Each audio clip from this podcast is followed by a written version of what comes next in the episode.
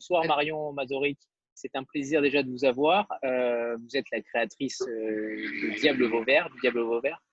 Euh, c'est une maison particulière et en même temps qui regorge de, pépites. On l'a dit tout à l'heure, mais je pense que vous allez nous, nous, faire saliver encore un peu plus. Est-ce que déjà vous pouvez commencer par présenter l'historique de la maison et surtout comment arriver à nous convaincre de, des 20 ans d'existence? Est-ce que c'est réellement un, un combat de chaque jour ou est-ce que 20 ans, c'est assez facile de tenir en tant qu'éditeur indépendant? Non, non, non, non. Alors, c'est pas du tout facile. Hein. Euh, mais je dirais qu'en fait, les choses s'arrangent toujours à partir de la 15e année pour que vous soyez un éditeur qui a une politique de catalogue et qui. Euh, les indépendants, c'est pas très compliqué. Hein. Soit vous êtes à peu près bon, soit, soit vous, vous mourrez hein, quand même. Donc, euh, donc disons que les 15 premières années, c'est vous jouez votre vie quasiment chaque année. Vous savez jamais vraiment euh, ce qui va. C'est un espèce de jeu d'acrobatie qui semble euh, un exercice de funambule. Et puis, au bout du bout, on s'aperçoit qu'il y a toujours un bouquin qui nous a sauvés, qui a marché, etc. Et qu'au final, c'est pas un hasard.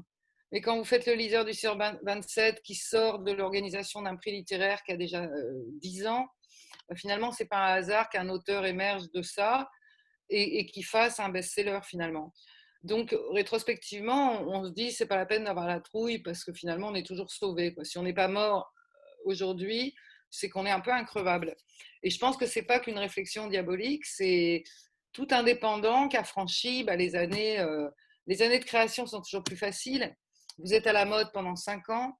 Après, à 10 ans, quand même, là, il y a une reconnaissance du chemin, mais vous, vous n'êtes pas encore adulte comme éditeur. À 15 ans, alors là, c'est l'âge bête, euh, comme dans la vie, parce que malheureusement, vous n'êtes pas encore adulte, mais vous êtes plus non plus jeune et nouveau. Alors, il y a évidemment des confrères nouveaux que tout le monde regarde, parce que c'est eux, bah, ils sont comme vous étiez 5 ans avant. Et là, c'est le moment où votre catalogue commence à, si vous avez correctement travaillé sur une vraie hypothèse éditoriale euh, qui a du sens, bah, c'est là que votre catalogue commence à produire et vous trouvez à partir de 15 ans un petit peu de, une rotation qui crée un peu ce qu'on appelle des fonds propres, c'est-à-dire un petit peu plus de, de, solidité financière et, euh, et, aussi, je dirais, en temps de travail. Parce que, en fait, vous courez euh, toute la journée à faire tout pendant les 15 premières années, sauf, je dirais, votre métier d'éditeur dans les temps morts et la nuit. Quoi. Euh, parce que bah, la gestion, tout est toujours à refaire. Et ce qui change tout dans l'approche des 20 ans, bon, bah, c'est que vous avez un peu plus fréquemment des best-sellers. Donc, nous, depuis 2010, en gros, tous les quatre ans, on a un titre à 100 000, alors ça aide. Et, euh, et, et, c'est d'ailleurs fatal. Hein, enfin, je veux dire, moi, Paul Tchaikovsky, qui était un grand ami, m'avait expliqué ça. Marion, c'est 20 ans. Il faut 20 ans pour mettre une maison debout et, qu'elle devienne à peu près euh, confortable. Et la dernière raison, mais ça, ça va vous parler parce que je vois que vous êtes tous jeunes et passionnés de livres, c'est qu'il euh, faut 20 ans, surtout quand on est décentralisé, qu'on n'est pas à Paris, pour construire l'outil, je dirais, et d'abord l'équipe, avec les justes compétences au bon poste et, en cohésion avec, avec la avec l'identité éditoriale. Aujourd'hui, bon, ben justement, c'est donc là maintenant, c'est vrai que nous, le Covid, bon, on va voir la fin de l'année peut être très dur, mais ça dépend de vous, hein, je dirais. Si vous aimez nos livres, elle sera bien. Et mais bon, on est plutôt optimiste parce que d'abord, les bouquins sont quand même superbes. Et puis, euh, et puis parce qu'on a finalement pas trop mal passé cette période, on est très adaptable, on est une petite équipe de six personnes, on est déjà naturellement trois d'entre nous, euh, voire quatre, euh, en télétravail une partie du temps, voire tout le temps. on, est, on est très autonome dans, et, maintenant, il y a une équipe de, qui s'est construite. Il a fallu 20 ans de, de, jeunes, hein, puisque vous avez euh, deux 27 ans, un 30, une petite quarantaine et moi qui ai 60. Est-ce qu'on peut les présenter d'ailleurs, Marion?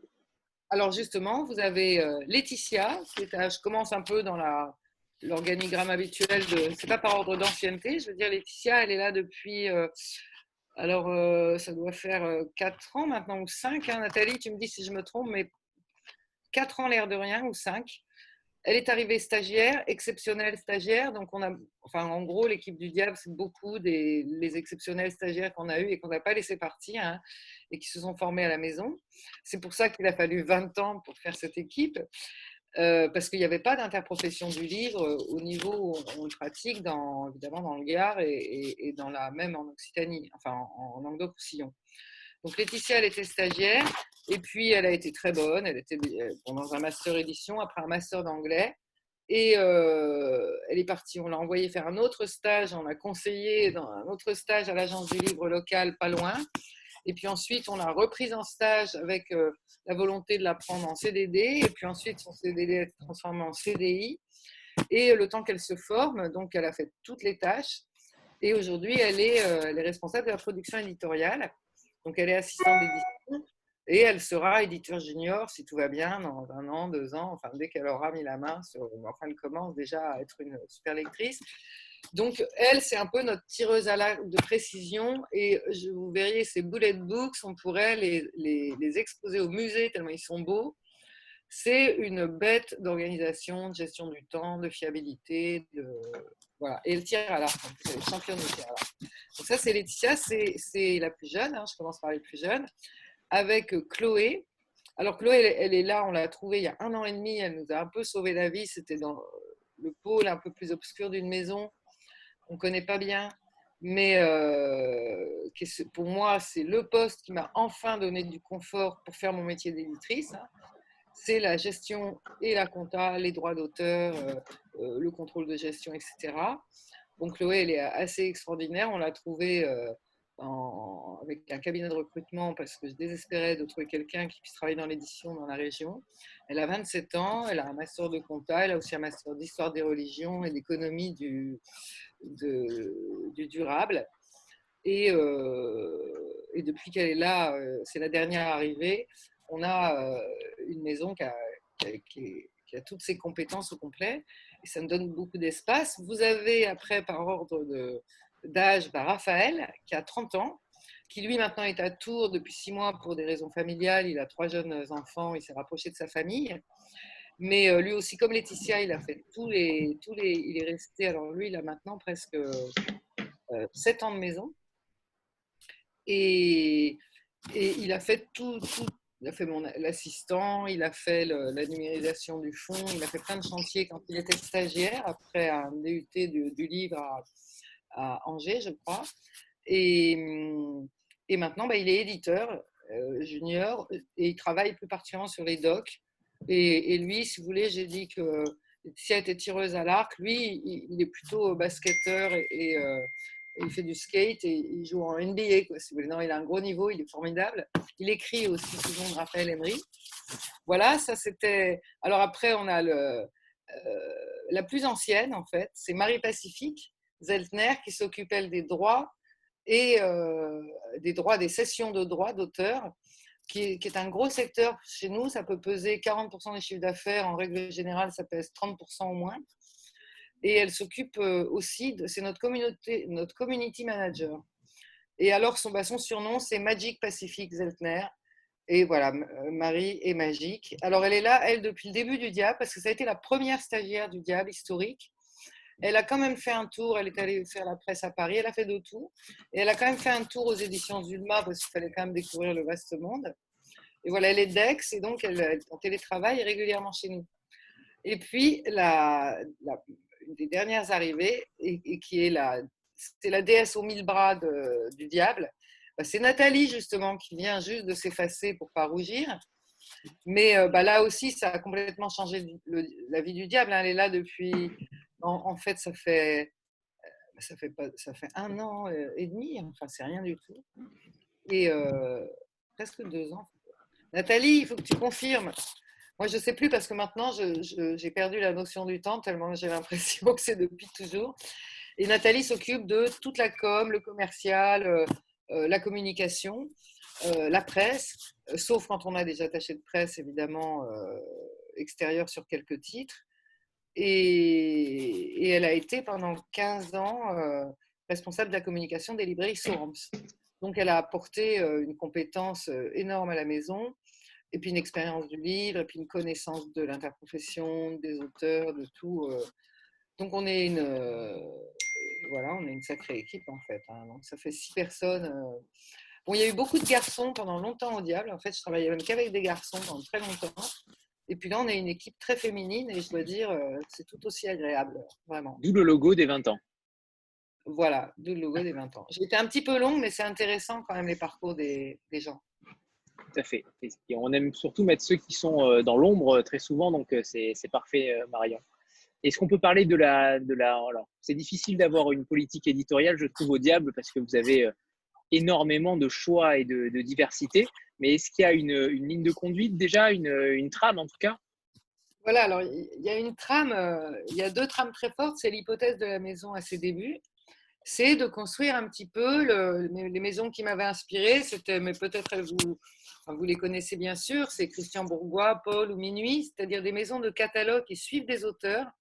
Mais moi, je voulais publier les grands écrivains des, qui arrivaient et qui émergeaient évidemment des pop cultures et qui étaient des, alors des écrivains, je précise, du réel, des écrivains réalistes.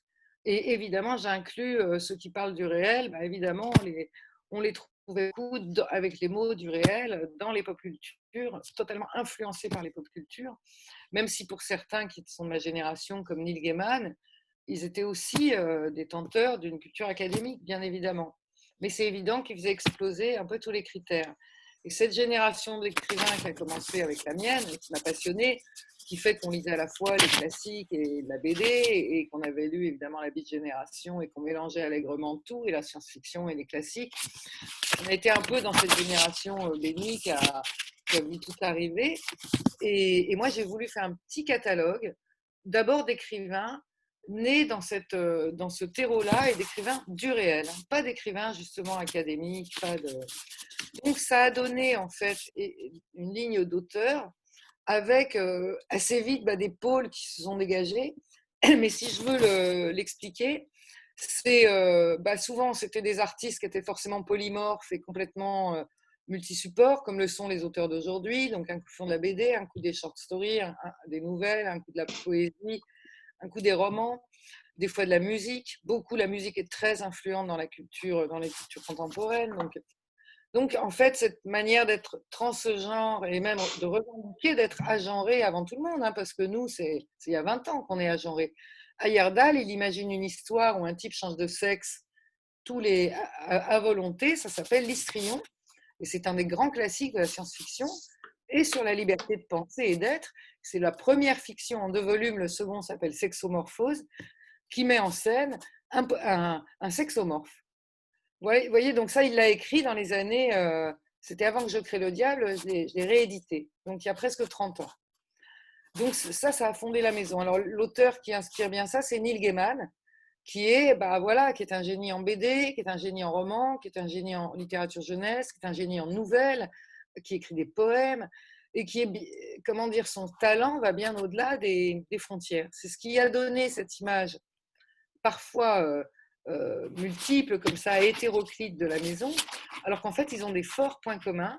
C'est une vraie lucidité sur le réel, une vraie langue contemporaine du réel, c'est-à-dire c'est pas la langue écrite, c'est la langue pratiquée, c'est la langue de tous. Ça ne veut pas dire qu'ils soient des très grands stylistes, au contraire, mais si vous voulez, si je donnais une référence de langue, pour moi qui m'a beaucoup influencé, c'est Virginie Despentes. Mais si vous lisez Nicolas Reck, Éternel, il travaille avec la langue de tous. Thomas Gunsig également.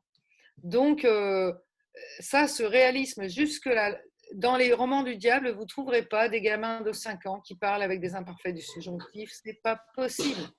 Vous ne trouverez pas des phrases où on sait déjà à quel endroit va être l'adverbe, l'adjectif, le machin que vous avez déjà lu 50 fois. Ça, c'est impossible. Parce qu'on ne publie pas ce qu'on a déjà lu. Moi, je publie, un peu ce que disait Paul, les livres qui déplacent les lignes de mon paysage littéraire. Donc, qui me transforment. Que je suis plus pareil après les avoir lus, si vous voulez. Et je pense que c'est beaucoup ce qu'on cherche quand on est lecteur. Mais il y a une vraie cohérence à tout ça. C'est que c'est pas. Euh, Eric Holder avait dit un jour, c'est pas de la littérature bourgeoise. Euh, c'est vrai c'est pas une littérature de salon. Et donc, euh, bah, ces auteurs-là, ils sont mixtes. Alors, ça définit quand même des, grands pôles 20 ans après. Vous avez euh, un pôle euh, imaginaire, mais tout ça est très cohérent parce que, par exemple, dans le pôle imaginaire, un des très grands, c'est évidemment Neil Gaiman. Alors, si vous lisez American Gods, American Gods, c'est une référence de la fantasy rock moderne, Mais pour moi, American Gods, quand je l'ai reçu, et on a même âge j'ai reçu quand il a écrit, et, je dirais que son premier livre, celui que j'ai, c'est De bons présages avec Terry Pratchett, qui est un chef-d'œuvre, mais vraiment, puis surtout, un des livres les plus désopilants que j'ai lu personnellement, c'est vraiment, hein, lisez-le, vous allez, enfin, il y a la série, mais elle est très bien. Mais enfin bon, le, livre, quand même, c'est, chaque phrase est un, est une joke euh, hilarante, etc. Et c'est plein de références euh, super au pop culture, justement. C'était un peu comme, euh, comme Tarantino, euh, les films de Tarantino. C'est un hommage au pop culture, euh, évidemment. D'abord, De bons présages, la fin, qui est une histoire de notre fin du monde, par Gaiman et Pratchett. Et, hum, et ben, Neil Gaiman, il incarne vraiment cet écrivain parce que si vous le lisez American Gods, ce qui est d'abord formidable, c'est ses dialogues, son style et cette façon de faire de l'art avec la langue qu'on pratique tous et les images qu'on pratique tous. Donc c'est esthétique, c'est aussi stylistique et je dirais c'est aussi politique. Parce qu'il y a une lucidité aussi dans les écrivains d'aujourd'hui qui s'intéressent au diable, qui est un vrai scan de la société, que ce soit Thomas Gunsig ou Douglas Coupland. Alors là, ça définit une veine d'écrivains euh, plutôt réalistes, satiristes, euh, ironiques, euh, et qui décortique Nicolas Ray, il est un peu comme ça. Donc, si vous voulez, il y a des pôles dans le diable, effectivement, qui se sont constitués, mais avec des auteurs qui mettent des fois des livres un peu dans tous les pôles, hein, vraiment. Et alors, il y a le pôle imaginaire. Alors, le pôle imaginaire, bah, j'ai pas dit tout à l'heure, mais le diable est né, en fait, de, de cette conscience que j'avais eue en travaillant pendant 15 ans chez J'ai lu, donc dans une maison qui publiait beaucoup d'auteurs. Donc, j'avais créé Nouvelle Génération, Millénaire et, et pas mal de collections et j'avais vraiment émergé de très grands auteurs comme justement Gaiman, Bright, Gibson, mais aussi euh, Bordage, Ayerdal, et qui venaient surtout de l'imaginaire. Et Octavia Butler, bien évidemment, qu'on est en train de redécouvrir. Alors lisez la parabole du semeur. Vous êtes tous bénis hein, parce que vous allez pouvoir découvrir la parabole du semeur. Vous allez surtout pouvoir découvrir l'enfant de poussière. Et là, vous allez lire le second tout de suite. Et puis le troisième, on le sort dans, dans aller euh, une petite année, donc vous n'aurez pas à attendre trop longtemps, parce que nous, on attend depuis 5 ans quand même déjà, ou 4 ans. Donc, euh, vous avez des, grands livres à découvrir, vraiment. Euh, Water Knife de Paolo Bassigalupi sur le réchauffement climatique, c'est en plus un thriller qui ne se pas. Et puis, vous avez là les, les premières préfigurations des archéologies, c'est-à-dire des grandes constructions qui, même à Abu Dhabi ou ailleurs, seront, permettront de vivre dans une planète à 40 degrés. Donc, voilà, le pôle imaginaire. Alors, le pôle imaginaire, euh, j'ai pas cité tout le monde, hein, euh, on y reviendra peut-être parce que sinon je vais faire une conférence, mais euh, il y, a, y, a, quand même de très grands. donc, William Gibson, j'en ai pas encore parlé, mais lui, cette année, par exemple, l'année William Gibson au diable. On a sorti son dernier livre qui va être adapté en série périphérique. Et surtout, on réédite son chef-d'œuvre que vous connaissez tous, même si vous ne l'avez pas lu, et qui s'appelle Neuromancien, et qui est le premier livre qui a posé l'Internet, la notion d'Internet dans le monde, dans notre langue. C'est-à-dire, c'est lui qui a inventé le monde de cyberspace, cyberespace. C'est lui qui a inventé le mot Internet, à l'époque où l'Internet n'existait que pour un usage militaire. Et Neuromancien, c'est une... Alors, il avait été très influencé par Dick, et, donc, on est dans une préfiguration visionnaire qui, évoque celle de Blade Runner, hein, bien sûr. Un monde, c'est ce monde-là. Donc, euh, donc, il préfigure aussi toutes les dystopies. Enfin bon, tout le monde sait que Neuromancien, c'est le titre fondateur de la SF euh, qui a été appelé cyberpunk, mais qui va bien au-delà, c'est-à-dire de la SF euh, et même de la SF dystopique, car c'est quand même la, au cœur de l'œuvre de Gibson, c'est ça, c'est d'analyser le présent pour montrer vers où on peut aller.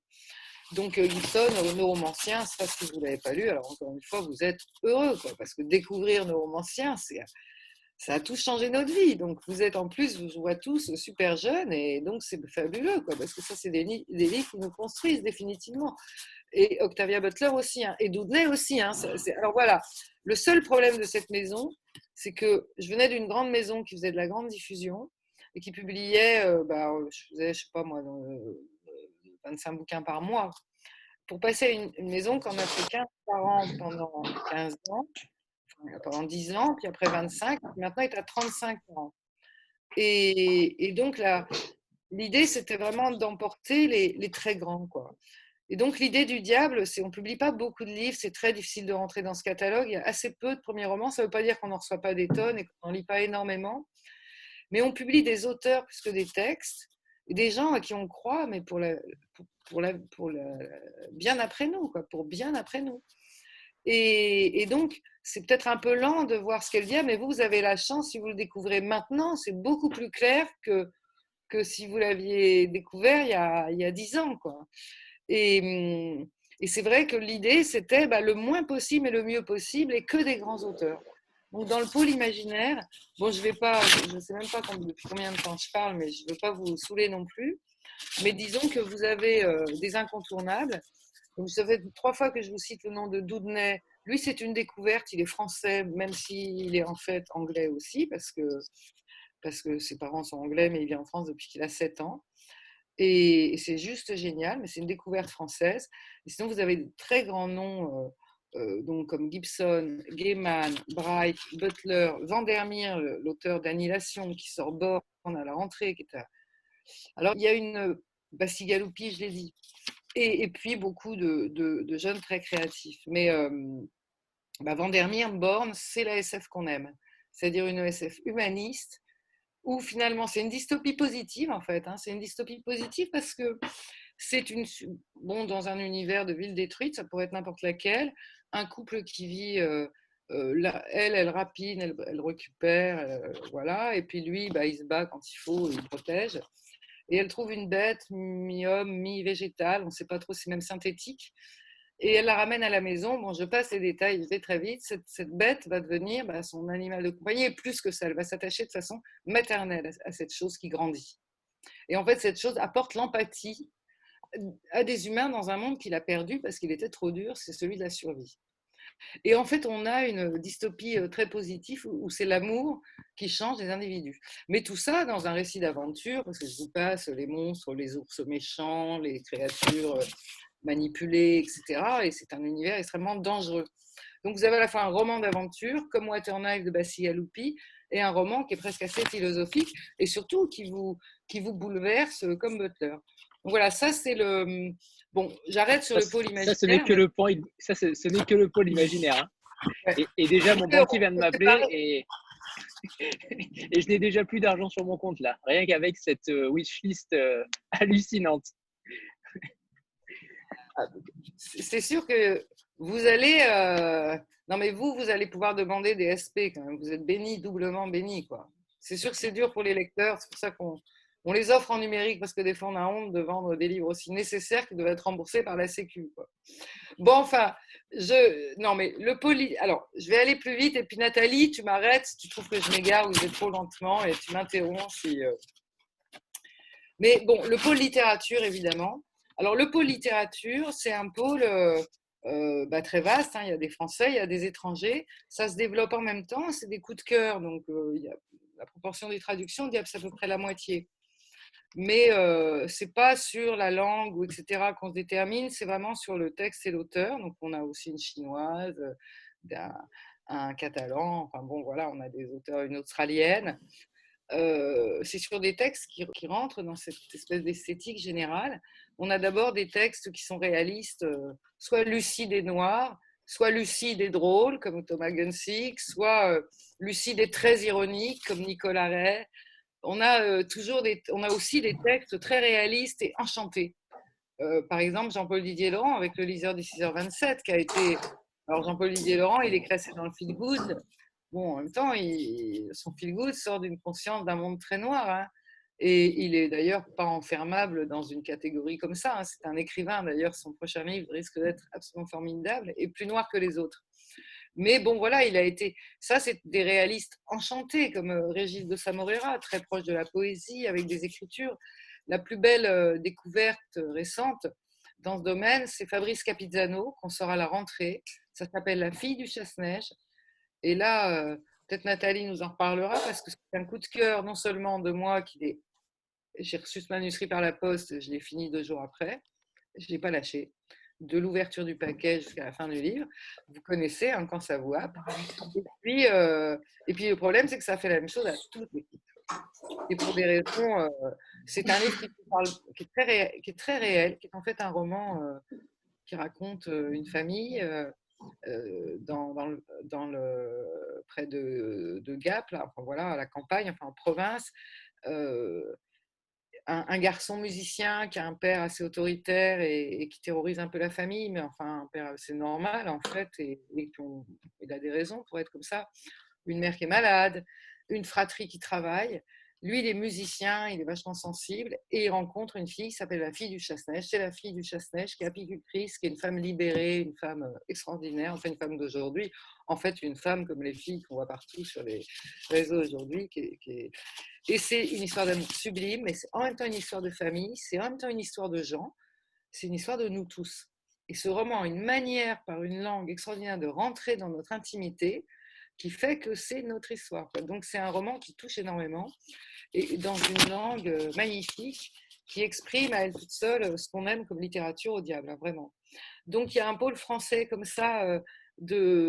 Mais il y a aussi des, auteurs toujours autant dans la réalité qui sont aussi dans une forme d'engagement fort. Alors Ayerdal, par exemple, qui est le grand auteur de science-fiction français, qui est mort maintenant il y a cinq ans, et qui est vraiment un auteur incontournable en, SF, un mondial, hein, qui est un très grand, Ayerdal, qui, comme Bordage, s'est promené d'un genre à l'autre et a fait beaucoup de choses, bah, là, on, va publier un petit recueil de textes politiques de lui pour les, pour les 5 ans de sa mort.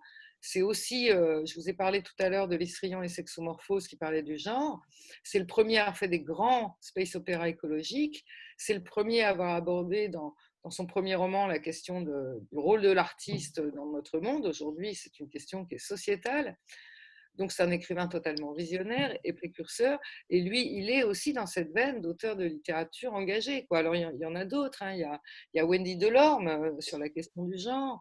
Il y a... Marion? Oui. Oui, c'est juste, je voudrais rajouter par rapport à ce que tu disais, par rapport aux auteurs, euh, aux auteurs français. Euh, parce qu'en fait, moi, je, ce que j'aime dans les auteurs français de la maison aussi, chez les hommes, c'est que je trouve qu'il y a une sensibilité et une fêlure qui fait qu'on est, on est emporté. Alors que ce soit aussi bien, comme tu l'as dit, Fabrice Capisano, que je vous invite à lire, parce que c'est vraiment très très beau, euh, parce qu'il n'y a pas uniquement que cette histoire d'amour. Moi, je l'oublie un peu même, cette histoire d'amour, parce qu'il y a une telle histoire d'amitié et de groupe de rock, de musique. il y a plein de choses. Il y a la nature, il y a tout. Il y a surtout une écriture. Donc, un homme fragile, un homme, euh, un auteur homme qui écrit, c'est aussi euh, vrai quand on lit Nicolas Ray, qui est quand même euh, l'auteur de la maison, la maison phare, euh, Nicolas Ré, Un léger passage à vide, euh, Les enfants qui mentent n'iront pas au paradis, Dos au mur, Lettre à Joséphine, L'éternel amoureux, c'est l'éternel amoureux, Nicolas Ré. Même chose pour Sébastien Hérault. La langue de, Sébastien Hérault, c'est c'est une douceur et un coup de poignard en même temps. C'est, il, écrit merveilleusement bien. Il, il, est, il écrit merveilleusement bien, mais sans être pédant. Il vous attrape vraiment par, euh, par, euh, je veux dire, par la gorge. C'est exactement ça. C'est-à-dire qu'il vous attrape et il vous lâche plus. Donc, il y a quand même de sacrés euh, gars, je trouve. de sacrés gars qui sont des, des, hommes sensibles, des, des bousculés de la vie et qui écrivent magnifiquement bien, bien et que je, voilà, moi, c'est pour, c'est pour, ce, pour ça que je suis rentrée au diable au, départ aussi. Parce que au tout début, quand j'étais en librairie, j'ai rencontré le diable par les auteurs français. Ce qui, est, ce qui est rare finalement parce que souvent on connaît le diable par l'imaginaire. Donc euh, voilà, il y a vraiment des pans très différents de la maison d'édition et, et, voilà, je voulais juste marquer euh, cette histoire de ces hommes sensibles qu'on aime bien. As raison d'ailleurs, euh, c'est une vraie question. Il y a beaucoup plus d'auteurs masculins au diable que de, que de femmes. Ah, bon, alors évidemment, il y a Marlène Tissot qui vient d'arriver. Alors, c'est pas les femmes, elles pèsent 10. Hein. Il y a aussi Coralie Trinity, il y a Wendy Delorme. Oui, Wendy Delorme. Voilà, on a Nikki Gemmel, l'Australienne, avec Mon corps ou euh, La mariée mise à nu. Je disais ça, vous allez voir, c'est quelque chose. Hein. C'est fort, très très fort, une vérité sur les sentiments. Mais c'est vrai qu'il y a plus d'hommes. Et c'est vrai, ah merde, ah ne pars pas, Nathalie, tu parles trop bien les livres. Je suis là, je suis là. Ouais, il y, a plus d'hommes et c'est vrai que bah, tu as raison, dis donc, j'avais pas.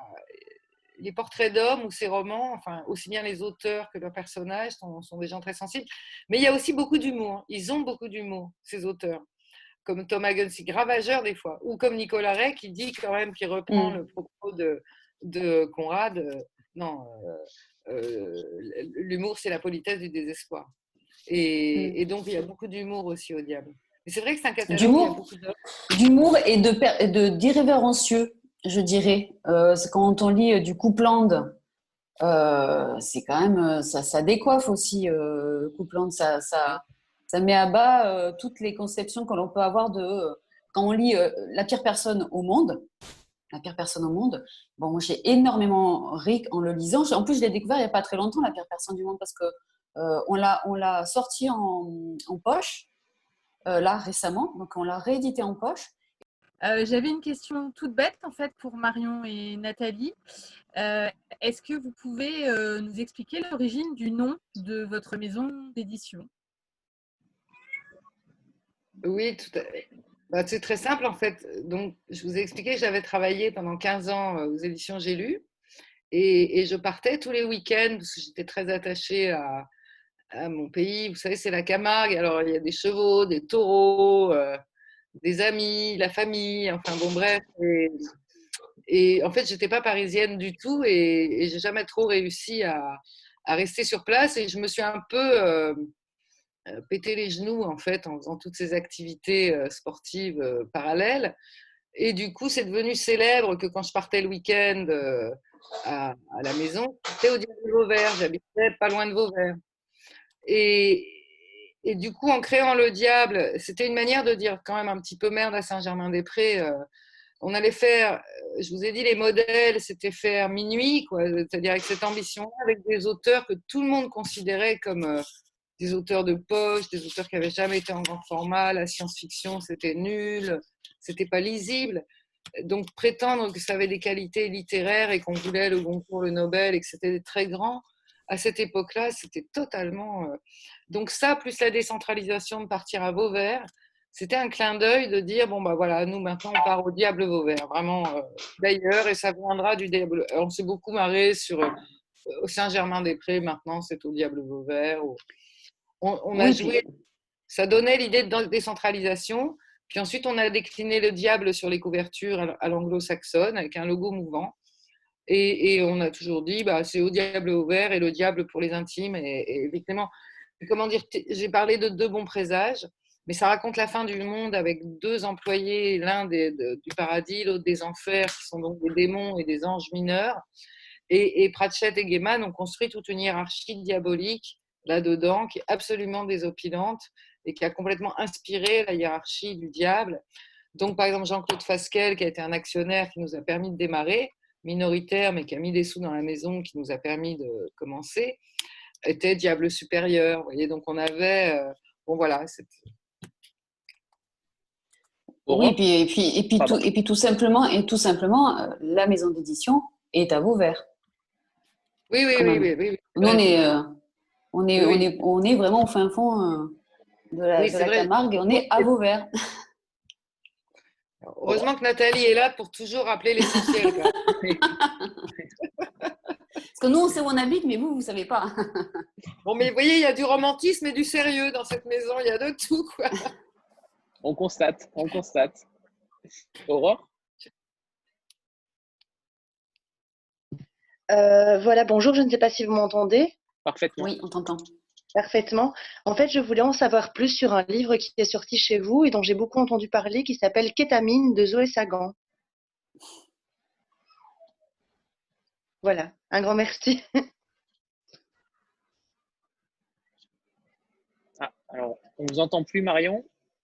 Vous avez coupé le micro. Ah oui, j'ai dû couper pour. euh, pour bon. Ça y est, on t'entend. Voilà. Donc, euh, Nathalie pourra en dire un mot aussi, parce que c'est un sacré numéro, Termine et, et Sagan aussi. Alors, bon, ce manuscrit, moi, comment il m'est arrivé? Euh, Je faisais une, euh, une anthologie de textes d'écrivains sur les Gilets jaunes. Bon, ça allait bien à la maison avec tout ce que je vous ai dit sur le réel et les mots de tout le monde. Puis nous, vous savez, on est en répression des Gilets jaunes. Chez nous, tout le monde, hein, c'était vraiment, et comment dire, avec des bonnes raisons. Donc, euh, donc on s'est engagé dans une ento de textes plutôt en soutien, enfin pas, euh, vous voyez, c'était un mouvement divers et tout, mais voilà, d'écrivains. euh, évidemment, il y avait plutôt des écrivains sociaux, etc. Et il y avait aussi des textes engagés assez, assez incroyables. Et je trouve, et un copain, enfin d'ailleurs qui est auteur dans, le livre, Meyer, qui est un photographe mais qui écrit aussi souvent, me signale un texte magnifique sur, qui s'appelait La maison du caviar sur les réseaux sociaux, signé d'une certaine Zoé Sagan, entité sur Facebook au taquet de, ses 5000 amis. Et le texte est, est, génial, mais vraiment génial. C'est-à-dire qu'elle elle rentre dans l'inauguration de la Maison du Caviar en caméra subjective et incognito. Et elle, elle, dans un esprit au vitriol, elle désingue la bourgeoisie qui festoie alors que les Gilets jaunes sont dans la rue. Et le texte est vraiment d'une force terrible, donc je veux le publier dans l'anthologie. Je lui ai écrit sur Messenger, elle me répond jamais. Bon, je me dis, tant pis. Et puis peu de temps après, vous savez, on publie Crépuscule. Enfin, on avait déjà publié d'ailleurs, euh, Crépuscule se publie à ce moment-là, de Juan Branco. Et Juan Branco me, me parle de Zoé Sagan. Et là, je lui dis, mais c'est pas vrai, c'est là Zoé Sagan que je cherche à joindre pour lui demander d'être dans l'anthologie. Et donc, et il me dit, mais je crois qu'elle a un roman dont tout le monde parle, euh, qu'elle a, envoyé à plusieurs éditeurs parisiens et qui fait un peu le buzz à Paris alors qu'il n'est pas sorti. Et donc, j'ai écrit un petit mail à, Zoé Sagan lui demandant de, lire son texte qu'elle m'envoie. Et ensuite, on publie ce roman qui se construit en même temps d'ailleurs qu'elle qu'elle l'envoie, puisque c'est un. Puisque, alors, qu'est-ce que c'est que kétamine? Ben, Kétamine, alors, c'est le roman d'une intelligence artificielle. Zoé Sagan, c'est le nom d'une intelligence artificielle euh, qui a pénétré nos sociétés les a examinés à travers les réseaux sociaux en les utilisant comme une masse de textes et d'ailleurs beaucoup dans des conversations privées, en choisissant ces, cibles, hein, c'est-à-dire les milieux de la culture, du pouvoir, des médias, de la mode, c'est-à-dire des, hautes valeurs symboliques de, nos sociétés. Et là, elle s'est infiltrée pour nous raconter la société euh, du spectacle et la société des dominants des oligarques de l'intérieur.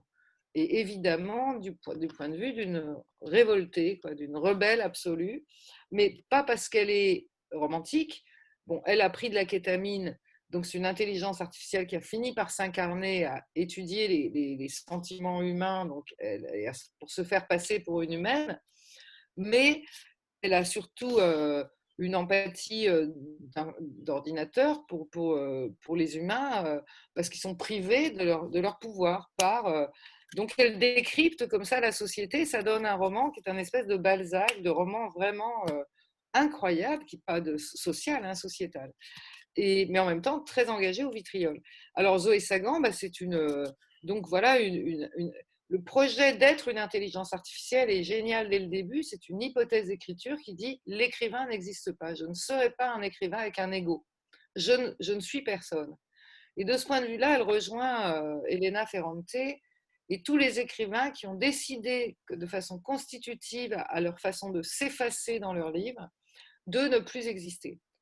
Et donc, euh, bah, derrière Zoé Sagan, c'est un pseudonyme et il y a cette posture littéraire, ce, présupposé, c'est-à-dire je vais disparaître derrière mon propos. Moi, je ne suis rien, j'ai pas d'ego, je vais vous rendre la réalité telle qu'elle Et ça donne quelque chose d'extrêmement fort et un écrivain qui euh, que je trouve, waouh, ça a été euh, là aussi un espèce de coup de poing très différent de.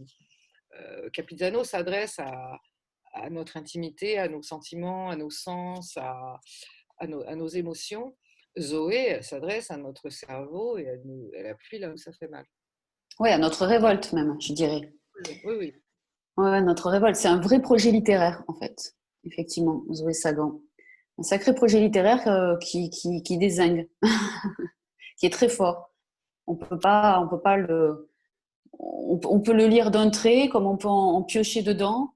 Euh, c'est vrai que c'est, c'est assez fort. C'est, euh, personne ne reste euh, indifférent à la lecture de ce livre. D'ailleurs, on ne sait même pas trop, est-ce qu'on est dans un roman réellement Est-ce qu'on est dans un essai? Euh, En fait, elle, nous, elle bouleverse parce qu'on ne sait pas trop où on campe en, fait, en lisant l'ouvrage, puisque euh, on est aussi bien dans, du roman, dans du, comme on a dit, un projet littéraire, que dans un essai, parce qu'elle parle de choses qui, qui sont réelles. Elle parle de MeToo, elle parle de, de, de, tout ce qui se passe dans la société et qui est assez révoltant. C'est une, c'est une flamme, voilà.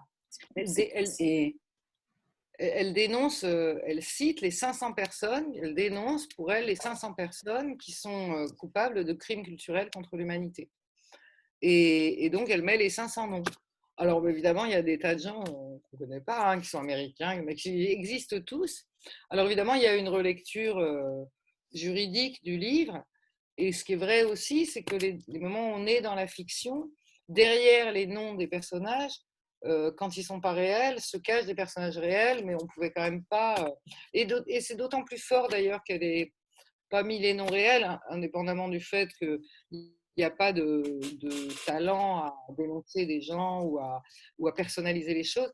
Mais ça donne une ampleur au, au, livre et, finalement à l'analyse du microcosme social, c'est, enfin, il y a des références hein, derrière. Il y, a, il y, a, Bourdieu, il y a Debord, euh, il y a Marx, il y a, et il y a surtout euh, des, des, artistes euh, interventionnistes, critiques américains en ce moment qui, qui, occupent la scène. Enfin, il y a,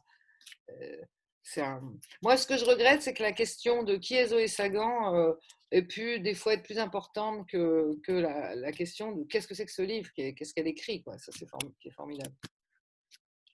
Constance? Bonsoir à tous. Euh, est-ce que vous m'entendez? Oui, par le oui. Bien sûr. Alors moi, j'avais une question euh, parce que vous disiez que vous aviez un peu la même hypothèse éditoriale que chez Paul et Minuit de publier des auteurs et de les suivre, euh, de, construire leur œuvre, si je comprends bien. Euh, comment est-ce que vous faites à partir d'un premier manuscrit qui vous arrive pour le retenir, du coup? En fait, ma question, elle est plus sur euh, est-ce que, du coup, vous privilégiez des auteurs qui ont déjà beaucoup écrit, qui vous permettent d'avoir une vision globale de l'œuvre qu'ils portent, ou est-ce que vous laissez une chance à certains auteurs qui publient qui envoient leur premier manuscrit, dans le, roman dont on vient de parler, par exemple, comment est-ce que vous savez que ça, ça va être un auteur et pas juste un texte? Vous savez, j'ai été, euh, j'ai été élevée par un vieux chef qui était aussi avait beaucoup d'humour. Enfin, un vieux chef quand je l'ai connu, hein, mais il était génial. Jacques Sadoul, un grand éditeur et bah, on ne sait qu'après ça. Hein. Et d'ailleurs, souvent, il faudrait signer les contrats après avoir publié le bouquin. Hein. non, mais comment vous dire, c'est ça le métier, hein. c'est beaucoup de temps. Comment Moi, je dirais que c'est beaucoup de temps, de jamais rien oublier, les conseils, euh, de toujours se souvenir de ce qu'on a pensé d'un texte quand on a pris une décision et de s'en rappeler après en ne se mentant pas. Et puis, euh, donc, et puis c'est des années de, de lecture, de, je pense que quand on a lu beaucoup, c'est comme euh, euh, Nathalie pourra répondre, euh, parce que c'est la même question au libraire, pourquoi on croit un texte et pourquoi pas un autre? Quand on en lit autant, bah, d'abord, ce qu'il faut dire, c'est qu'on reconnaît les textes qu'on doit reconnaître et pas les autres, il y en a d'autres qui reconnaissent d'autres textes, si vous voulez. Donc ça, c'est très bien. C'est-à-dire qu'il n'y a pas de vérité, on n'est pas des juges, on apprécie D'abord, c'est plutôt apprécier que juger, et, on apprécie que ce qu'on peut apprécier. Moi, c'est pas du tout un hasard. Si Neil Gaiman, on a le même profil culturel. Si vous voulez, je vous ai parlé d'un positionnement éditorial qui est le mien, qui est différent de celui de Paul ou de Minuit, bien évidemment, parce qu'on n'a pas la même histoire culturelle et donc on ne reconnaît pas les mêmes choses. Je me souviens de Stephen King, par exemple, pour moi, c'est un génie. Euh, pour Paul, Stephen King, il l'a découvert très tard il s'est dit Ah, c'est un génie, mais mais très tard. C'est un écrivain fondateur, donc on n'a pas le même paysage littéraire avec Paul, parce que, parce que ça, donc euh, il y a ceux qui ont été formés par le jazz et le roman noir, et ceux qui ont été formés par le punk et le rock, si vous voulez. Donc, euh, donc déjà, le filtre qu'on est, il n'est pas absolu. On reconnaît les voix qu'on doit reconnaître. Et après, comment on fait? Bah, On ne sait pas, sauf que 20 ans après, 10 ans après, vous vous dites, tiens, moi, c'est vrai qu'une des réussites pour moi du diable, c'est que les meilleurs livres que je lis, les meilleurs manuscrits que je lis, c'est les nouveaux romans des écrivains du Diable Vauvert. Et franchement, maintenant, euh, avec toutes ces années, euh, qu'on ne voit pas passer d'ailleurs, eh ben, euh, on lit de plus en plus dans ce métier. Hein. En fait, il faut savoir qu'on lit de plus en plus parce qu'après, avec l'âge, vous êtes dans des commissions, vous êtes dans des etc. Donc, imaginez-vous qui lisez énormément, quand vous aurez 30 ans de lecture de plus, bah, ça pèsera autrement. Alors, il y a aussi des choses qu'on voit plus parce que justement, on les a trop entendues, ou c'est toujours c'est une histoire que vous connaissez déjà, vous passez à côté d'une voix, par exemple. Mais quand ça vous, quand ça vous parle, bah, ça passe à travers un filtre qui est des années d'intuition, des années de lecture, des, de savoir ce qu'on veut. Moi, je vous ai dit, je sais ce qu'on veut. Je veux une langue, je veux pas une langue académique, je veux pas des machins déjà écrits, je veux pas des choses que j'ai l'impression que si on s'applique, on peut écrire facile, quoi. Je veux pas 50 mots de vocabulaire et pas de syntaxe, parce que ça, on voit beaucoup dans le young adult. Et on voit aussi, moi, je ne veux pas des coups éditoriaux, genre, je vais vous présenter une trilogie de fantasy de trois de deux jumelles de 16 ans qui ont écrit 3000 pages à L2. Ça, on m'a proposé ça il y a 10 ans et la mère, elle m'a dit, ça peut marcher. Et d'ailleurs, ça, il y en a eu plein ailleurs. Sauf que quand vous lisez, euh, c'est pas une œuvre d'art.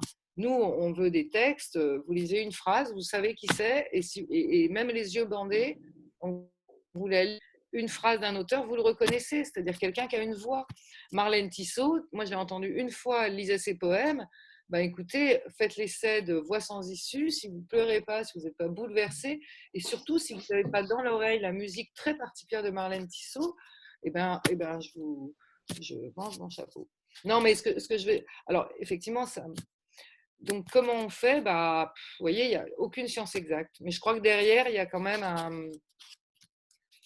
On a travaillé son filtre qui ne vaut que pour un espace éditorial donné. Après, la difficulté du métier, c'est pas ça, c'est pas de choisir des textes, c'est de ne pas se tromper, parce que vous n'avez pas le droit en termes de gestion sur leur potentiel et leur façon de les faire, de leur, leur permettre d'atteindre leur lecteur, c'est-à-dire la stratégie d'édition et de commercialisation. C'est là que vous n'avez pas le droit de vous tromper, parce que Bon, le premier choix, il est subjectif. Ce que vous aimez pas, vous voyez pas, quelqu'un d'autre le fera, etc. Mais par contre, quand un auteur vous a donné, vous avez reconnu un texte et vous l'avez, en plus, bon, nous, on n'a que des coups de cœur, donc on y croit vraiment. Après, tout l'art, ça va être de bien le programmer, bien le publier, bien le défendre et, et y croire et l'accompagner toute la vie. C'est plutôt ça la performance. Isabelle? Oui, alors, je, en fait, je confirme, j'ai bien lu euh, au moins le liseur du 6h27. J'en ai au moins lu un. bon, et comme vous disiez, en fait, on en lit beaucoup, donc des fois, c'est vrai qu'on. Voilà, bah oui, évidemment. Euh, mais j'ai bien lu celui-ci. Et euh, alors, moi, j'avais une petite question. parce qu'il y a quelques temps, on a fait une conférence avec des traducteurs. Donc, du coup, c'est vrai que ça oriente un peu, je trouve, mes, mes, questions autour de ce sujet qui est passionnant aussi. Euh, quand vous recevez des textes, enfin, euh, par exemple, je vois que vous avez Trainspotting dans votre euh, catalogue, qui est quand même, enfin, qui, voilà, qui a donné derrière le, film, etc. Donc, j'imagine que c'est des gros, gros succès pour vous. C'est vous qui les avez publiés en premier en français? Alors, non, pas du tout. Effectivement, alors il y a des auteurs, on a été les premiers à les publier en français.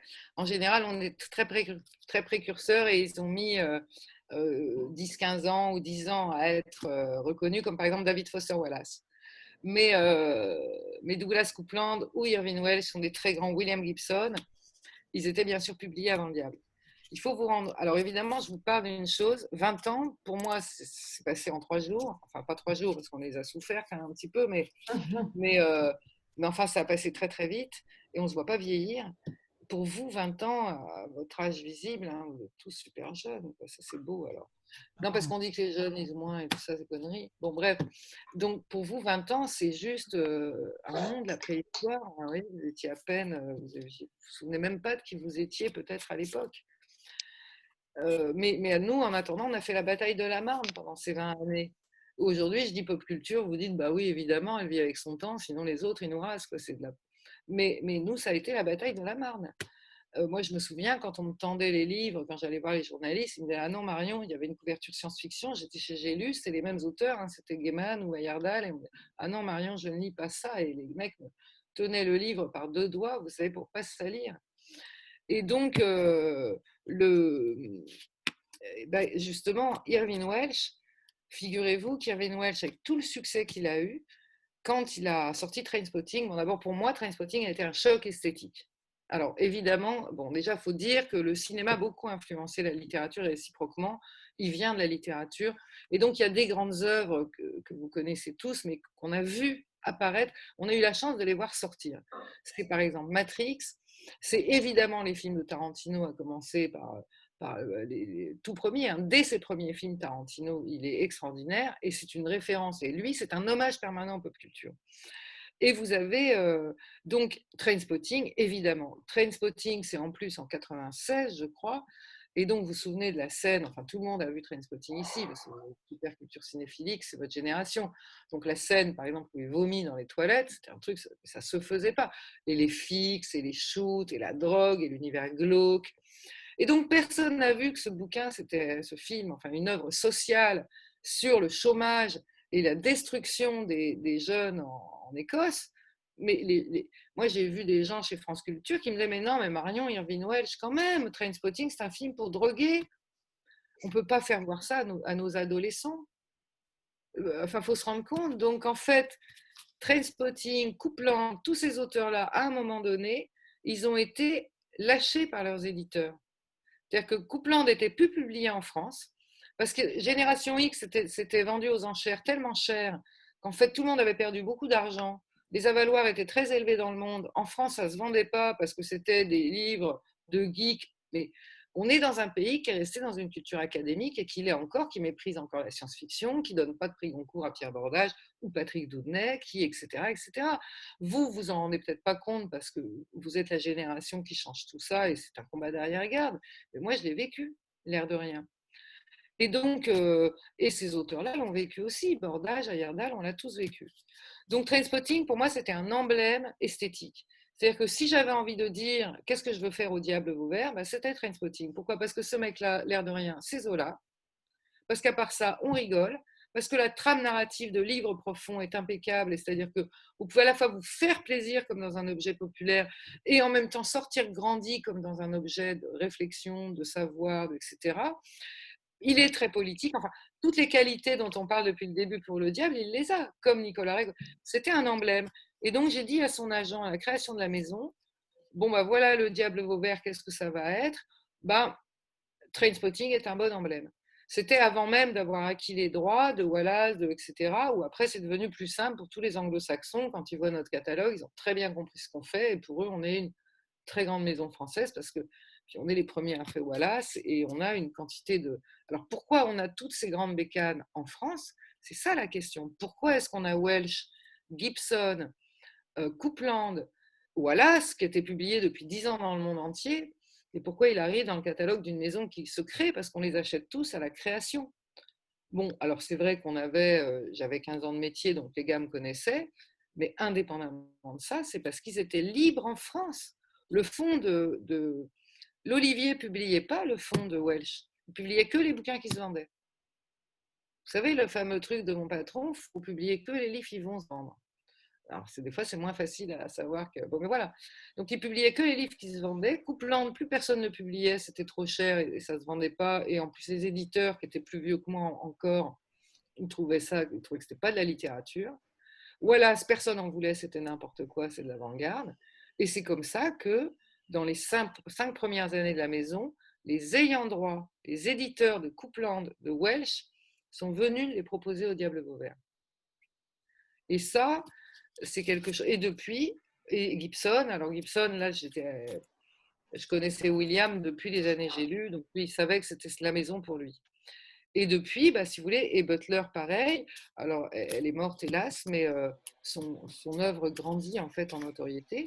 Et donc, tout notre travail consiste à, rééditer maintenant et à rendre disponibles tous leurs fonds. Et on fera des intégrales, et on fera des poches, etc. et c'est quelque chose qu'on commence. Bah, on a un fonds important et on commence cette année avec les poches euh, pour l'année des 20 ans. On lance les poches du diable et on a des poches super pleines euh, de contexte. Et donc, ça doit nous. voilà. C'est une merveilleuse nouvelle. Et, et, avant de donner la parole à Rachel, euh, cela fait un bien fou d'entendre une femme euh, directrice de maison d'édition. Vous êtes rare et ça fait un bien fou. C'est un discours différent et, sincèrement, c'est très c'est surprenant et ça fait du bien. Voilà. Rachel, c'est à toi. Oui, pardon. Oui, oui, alors euh, coucou, moi je suis Rachel Cunégonde de la Haute. Et euh, en fait, euh, je voulais savoir quel, quel, avait été votre ressenti, notamment lorsque Nelly Capriel, je ne sais plus, enfin, j'arrive jamais à prononcer son nom, hein, mais elle avait été particulièrement odieuse avec l'écriture de Welsh, qui pourtant est enfin, justement quelque chose qui a régénéré l'écriture britannique. voilà. Et, je voulais savoir quel avait, été, vous, votre ressenti en tant qu'éditeur par rapport à, cette, cette peste ben, Vous savez, euh, dans les 20 ans, là, ça fait partie des choses qui pèsent. Hein. On a aussi, alors moi je suis une fille du Sud, hein, j'ai une petite dose de colère intérieure euh, qui des fois s'exprime. Euh, je suis pas une On est pareil dans le Nord. Ouais. Cunégonde, je vous adore pour cette question. Hein. D'abord, c'est une question très fine parce qu'il faut l'avoir remarqué. Je me souviens encore de cet article. Il y en a eu un autre dans Les Inrocks sur Régis de Samorera en, année 2 du Diable où elle disait Mais qu'est-ce que c'est que ce machin? C'est ni un roman, ni un truc, c'est quoi? C'est de la merde.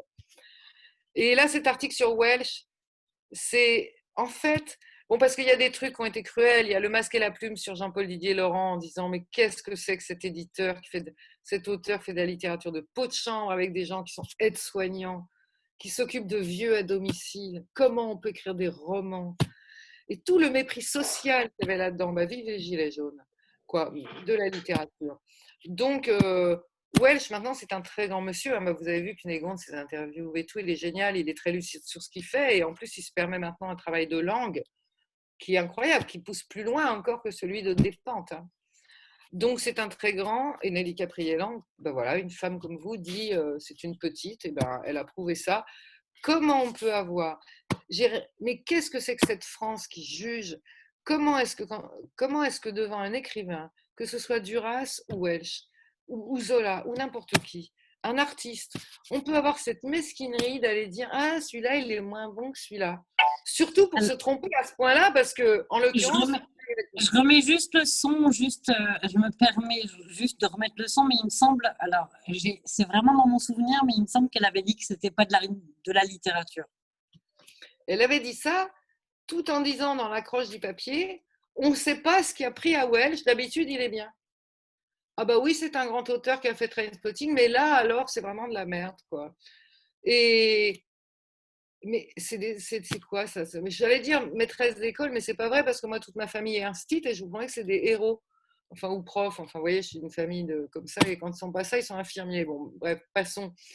Mais il y a quand même un truc très sociologique. Il hein. faut reprendre notre petit Bourdieu de poche et puis on a tout compris. Et ce que vous voulez bah Justement, j'ai créé une maison d'édition pour pas publier les bouquins de. C'est pas de la littérature bourgeoise. Oui, c'est vrai. Et, c'est vrai aussi qu'en France, depuis dix ans, on a une petite reprise en main de la littérature par la littérature académique, conventionnelle, etc. Et les, prix littéraires. Alors, j'ai l'impression quand même que les auteurs sont en train d'ouvrir ça depuis euh, Nicolas Mathieu et quelques autres.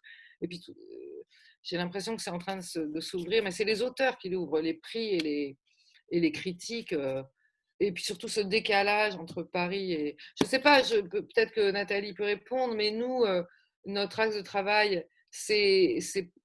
On sait bien là, on n'a rien à attendre. Je, je, pourrais, je peux répondre juste sur une chose, c'est que la presse est très importante, c'est sûr. C'est prescripteur. Quand on passe euh, chez Ruquier ou qu'on lit Télérama, c'est forcément prescripteur. Mais euh, moi, en venant de la librairie, je sais que quand même, les plus gros, les plus grands prescripteurs, ce sont quand même les libraires. Et c'est euh, des gens qui sont quand même bienveillants aussi. C'est-à-dire qu'ils savent, ils sont, ils sont aussi dans le commerce. Et comme ils sont dans le commerce, ils savent que bah, peut-être que des livres que euh, à eux ne leur, ça ne leur plaît pas, mais par contre, ça va plaire peut-être à, à un certain lecteur. Donc, pour nous, les, libraires sont les personnes vraiment euh, ressources sur lesquelles on doit s'appuyer. Ils sont, oui, c'est eux qui, sont prescripteurs et qui amènent le livre aussi au lecteur. Après, il y a quelque chose que l'on voit depuis quelques années, c'est effectivement aussi toute la, toute la sphère Internet dont vous faites partie, vous les blogueurs. Et ça, c'est effectivement quelque chose qui apparaît depuis quelques années, qu'on ne maîtrise pas, euh, tout comme on ne maîtrise pas les papiers en presse, on essaye de maîtriser, mais en fait on ne maîtrise rien. Hein. Des fois ça passe, des fois ça passe pas. Euh, il faut juste arriver à faire lire le livre. Une fois que le livre commence à être lu, ça fonctionne. Il y a, forcément des lecteurs pour chaque livre. Il y a des lecteurs pour chaque livre. Euh, on, parle à tout le monde. Chaque livre peut parler à tout le monde. Donc, effectivement, euh, il y a la presse, mais il y a aussi d'autres, d'autres, on va dire, euh, d'autres canaux qui sont les blogueurs, qui sont aussi les libraires en, priorité. Donc voilà. Et puis le bouche à oreille, le bouche à oreille de lecteur à lecteur. Donc voilà, moi je, passerai sur la presse.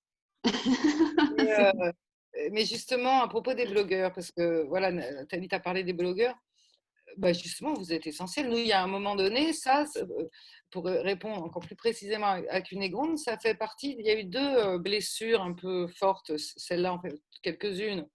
La pire, c'était Le Masque et la Plume, qui est une, une, émission hyper importante et qui nous a sans doute empêché de passer les, les 100 000 avec le leader du CIR 27 parce qu'ils ont été assassins. Assassins en plus, vraiment mal pour la maison, sans aucun motif, parce que Garcin rien contre nous, enfin c'était juste pour euh, briller. Et, ça nous a complètement fait basculer dans quelque chose qui était vrai depuis le début, puisqu'on a été le premier, dès 2000, on avait notre site internet. Et, en fait, on a été, vous savez, on est à Vauvert au milieu des champs, donc si on n'est pas connecté, on est mort. Hein. Donc nous, on a tout de suite été, c'est une maison nouvelle en 2000, donc on a été hyper connecté, bio, Camarguais, c'était un drôle de cocktail mais nécessaire. Et donc, on a été les premiers à avoir un site internet complet, marchand. Ensuite, bon, bref, on a évolué. On a évidemment évolué du côté des réseaux sociaux. On a été les premiers à faire des livres numériques, même à l'époque des PDF et aussi des gratuits d'ailleurs, à pas utiliser de DRM, avec des copains d'ailleurs, souvent de l'imaginaire, indépendants de l'imaginaire aussi. Et, donc, nos services de presse, depuis le début de la maison, c'est beaucoup, j'allais dire, des, médias alternatifs. Alors évidemment, les médias alternatifs il y a 20 ans sont plus forcément toujours là, mais il y en a. Mais en gros, c'était l'ancêtre des blogueurs, ou alors c'était des fanzines euh, numériques, les premiers. Euh, bon, il y a des journaux qui n'ont pas duré, mais c'était la moitié de nos SP. Et quelque part, quand je vous disais tout à l'heure, on a eu des minima de vente, des moyennes de vente euh, assez stables tout de suite et assez importantes pour un indé, bah parce qu'on est sur les réseaux depuis le début, que nos auteurs eux-mêmes sont des fédèrent des communautés culturelles et sont sur les réseaux, et qu'on a fait des services de presse sans compter à toute personne passionnée qui voulait lire nos livres, bien, avec bien plus de plaisir qu'aux journalistes, où on sait qu'on envoie. Si vous saviez ce que ça coûte dans les budgets, donc Cunégonde, sachez que quand il m'insulte, quand en plus je sais combien il coûte, est totale. Et je, remercie mon équipe, qui euh, si ce n'était pas les mêmes à l'époque, mais euh, avec le tempérament bouillant qu'on peut avoir en, Méditerranée, il y a des fois vraiment, il, a fallu qu'on me retienne parce que. Et quand je pense que Jean-Marc Robert lui mettait son poing dans la gueule de quelques critiques, il le disait, il l'avait dit dans Livre Hebdo, et que Paul, il envoyait des lettres d'insultes aux journalistes, moi je trouve que je me suis toujours très bien tenue, j'ai râlé des fois, j'ai râlé un peu vertement, mais euh, j'ai évité le pire qui aurait été de, protester et de griller la maison avec certains journaux parce que la sanction peut tomber. Euh. Mais nous, nos amis, c'est vous, hein, c'est pas eux. Ça, vous avez compris. Que j'aime entendre ça, que j'aime entendre ce discours euh, qui est réaliste en réalité. J'adore ça. Séverine, c'est à toi. Bonsoir. Moi, je voulais euh, vous questionner sur une partie de votre catalogue qui euh, risque de n'intéresser que moi ce soir, à savoir euh, la tauromachie.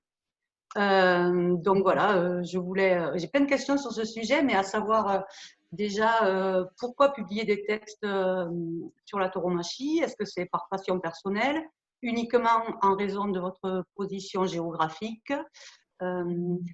Est-ce que c'est rentable de, publier des textes de tauromachie? Est-ce qu'il y a un lectorat? Et, euh, enfin, voilà, tout ce qui découle euh, du sujet. Séverine, merci beaucoup de me poser cette question avec ce bel accent. Vous êtes d'où alors De chez nous, là, quand même? Sud-Ouest, le Gers. Ouais. Ah. Et, bah, écoutez, c'est une super question. Parce que euh, la réponse, c'est que des fois, on ne voit pas ce qu'on a sous les yeux. Et qu'il m'a fallu quelques années. Donc, vous l'avez dit, bon, j'ai une passion personnelle. Enfin, tout simplement, je, suis du, Gard hein, et il y a toujours eu euh, dans les villages des taureaux, des chevaux. Moi, ça m'a fait rêver gamine. Zorro, le cheval de Zorro, tout ça. Donc, bon, voilà, moi, cette culture camarguaise et du cheval et, du taureau, du pré, du cow-boy, des Indiens, vous voyez, me tient depuis l'enfance. Et, ma famille est originaire de là-bas, même si, pour des tas de raisons, euh, j'ai plutôt eu un espèce de besoin d'exiler parce que les parents étant profs, j'y vivais pas. je passe sur les détails, mais ça construit quelque chose.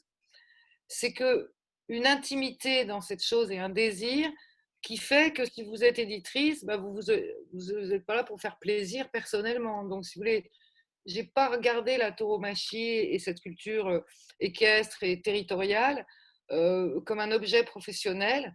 Euh, jusqu'à ce qu'elle soit sous mes yeux et qu'on vienne me proposer des textes cinq ans après la création du Diable. Grâce à Simon Casas, qui m'a proposé un manuscrit, Tâche d'encre et de sang, et avec qui on a créé le prix Hemingway. Et, euh, et donc, on a créé ça en 2007. Et c'est incroyable parce que je vous ai dit tout à l'heure que finalement, le Diable, ça devait être une maison des contre-cultures dans la littérature.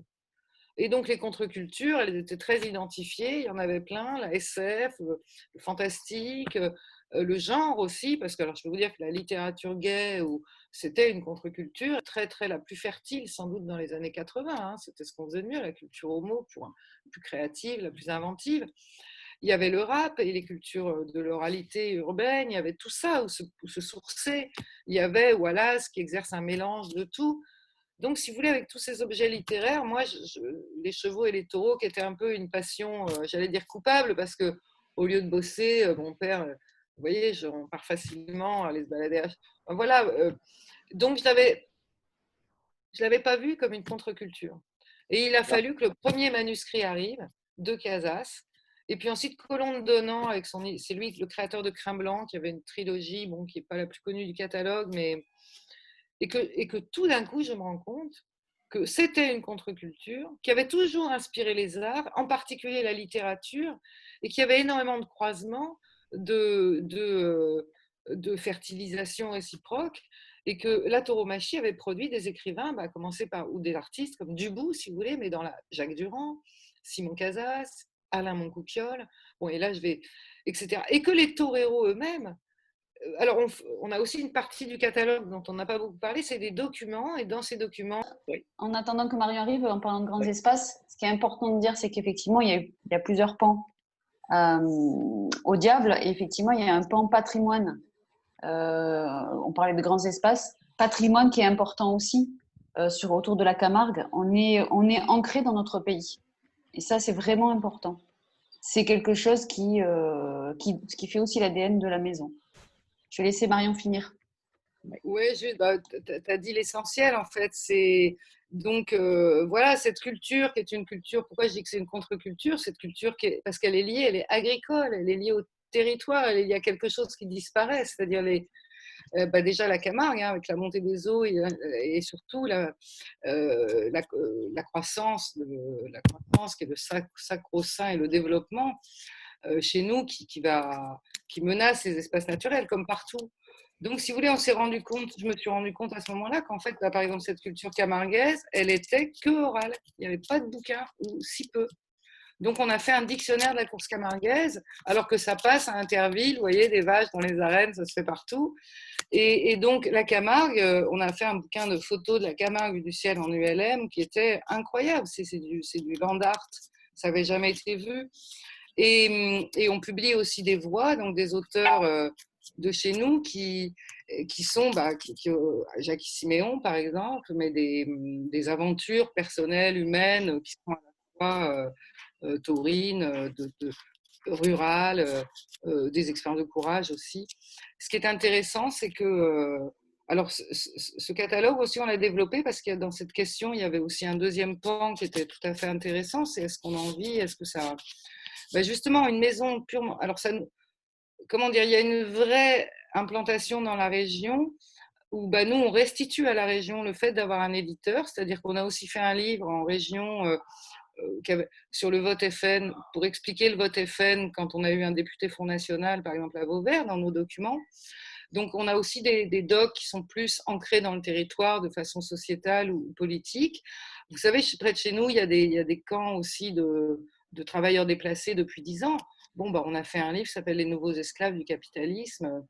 Donc, il y a cette insertion dans le territoire euh, dont parle euh, Nathalie, qui est très importante. On a organisé deux prix littéraires. On a une association qui fait beaucoup de travail sur le terrain, le prix de la nouvelle érotique et le prix Hemingway de, de, des tauromachie. Et ces deux prix nationaux qui marchent très bien, et évidemment, aussi bien l'érotisme et les tauromachie, ça peut être des rayons interdits, si vous voulez, qui ont beaucoup disparu. Il y a un rapport à la liberté de penser au diable qui est ontologique, qui est vraiment euh, premier. Donc, voilà, donc ça, c'est. Et alors, ce qui est intéressant aussi, ces livres euh, nous ont permis d'avoir des parutions d'été et euh, ont contribué à, pour répondre à Séverine, à équilibrer notre chiffre d'affaires. Et c'est vrai que comme il y avait très peu de publications, bah, on a euh, le dictionnaire de la course camarguaise, vous voyez, on fait sa deux secondes édition mise à jour après huit ans. Il n'y avait que ça et c'est une référence maintenant. Là, si vous savoir le nombre d'émissions de télé qui se font en Camargue, ben, il n'y a que ce bouquin. Voilà. Et alors, les croisements sont intéressants par rapport à la ruralité, avec par exemple Dan O'Brien, qui a le même euh, caractère écologique et lié à, un territoire, avec une culture liée à un territoire, celle des bisons, et, aussi euh, euh, une lutte pour que ce territoire ne disparaisse pas, qui est, au pied à pied chez Dan O'Brien. Il y a énormément de connexions entre les bisons euh, chez Dan O'Brien et, les taureaux sauvages, enfin élevés en extensif chez nous. Donc voilà, il y, a des, connexions qui sont aussi culturelles, territoriales. La part de l'écologie de du territoire et de l'histoire des territoires, elle, est, elle se voit de plus en plus aussi bah, parce que on court pas après la production et après des collections, mais par contre, on a des livres qui restent tous, globalement. Et je rebondis là-dessus, euh, Marion. Est-ce que comment vous positionnez réellement sur, euh, sur ce genre de, domaine? Je sais que c'est quelque chose qui est assez euh, polémique entre guillemets. Est-ce que les ouvrages sont plutôt d'un côté ou de l'autre? Vous faites exactement la, ah bah, nous, totale? Oui, oui. Nous, alors, comment vous dire, au prix Hemingway, par exemple, qui est un concours de nouvelles dans l'univers de la tauromachie, pour l'instant, il n'y a pas une nouvelle. Il peut y avoir des nouvelles tout à fait qui soient euh, anti-taurines. Hein. Yardal, par exemple, il considérait que la tauromachie, c'était une survivance de l'ancien temps qui était amenée à disparaître, alors que Patrick Doudnay, euh, qui lui un chasseur, euh, a encore quelque chose de très différent, mais il est quasi. Vous voyez, c'est assez. Euh, partagé. Donc, euh, non, un anti-taurin qui ferait un grand texte au Premingway pourrait parfaitement gagner, hein, ça c'est sûr, sauf que pour l'instant, on a des textes. Bah. Le problème, c'est que les, critiques contre la tauromachie sont souvent assez, euh, assez peu globales, en fait, assez peu pensées. Quoi. Il, il, y a, un rapport à l'animal. Mais par contre, vous voyez, John King, par exemple, qui, on va publier de John King, je pense, dans 4 ans, un livre qui s'appelle The Butcher, et qui est un livre qui plaide vraiment contre l'abattage animal et je le publierai avec grand plaisir parce que moi personnellement je ne supporte pas la, la mort d'animal et, et, surtout l'élevage, euh, enfin qu'on fabrique des animaux pour les tuer et les bouffer, je trouve ça pas bien du tout. Donc si vous voulez, on assume les contradictions au diable complètement. C'est une ouverture euh, d'esprit assez très très grande tout simplement.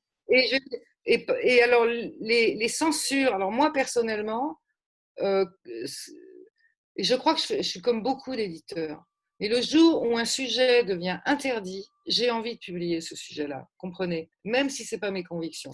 Bon, il se trouve qu'en plus, ma famille est très, on est dans notre terroir aussi. Euh, quand Nathalie dit que c'est un patrimoine, c'est nos parents, nos oncles, enfin, comment vous dire, chez nous, c'est une culture.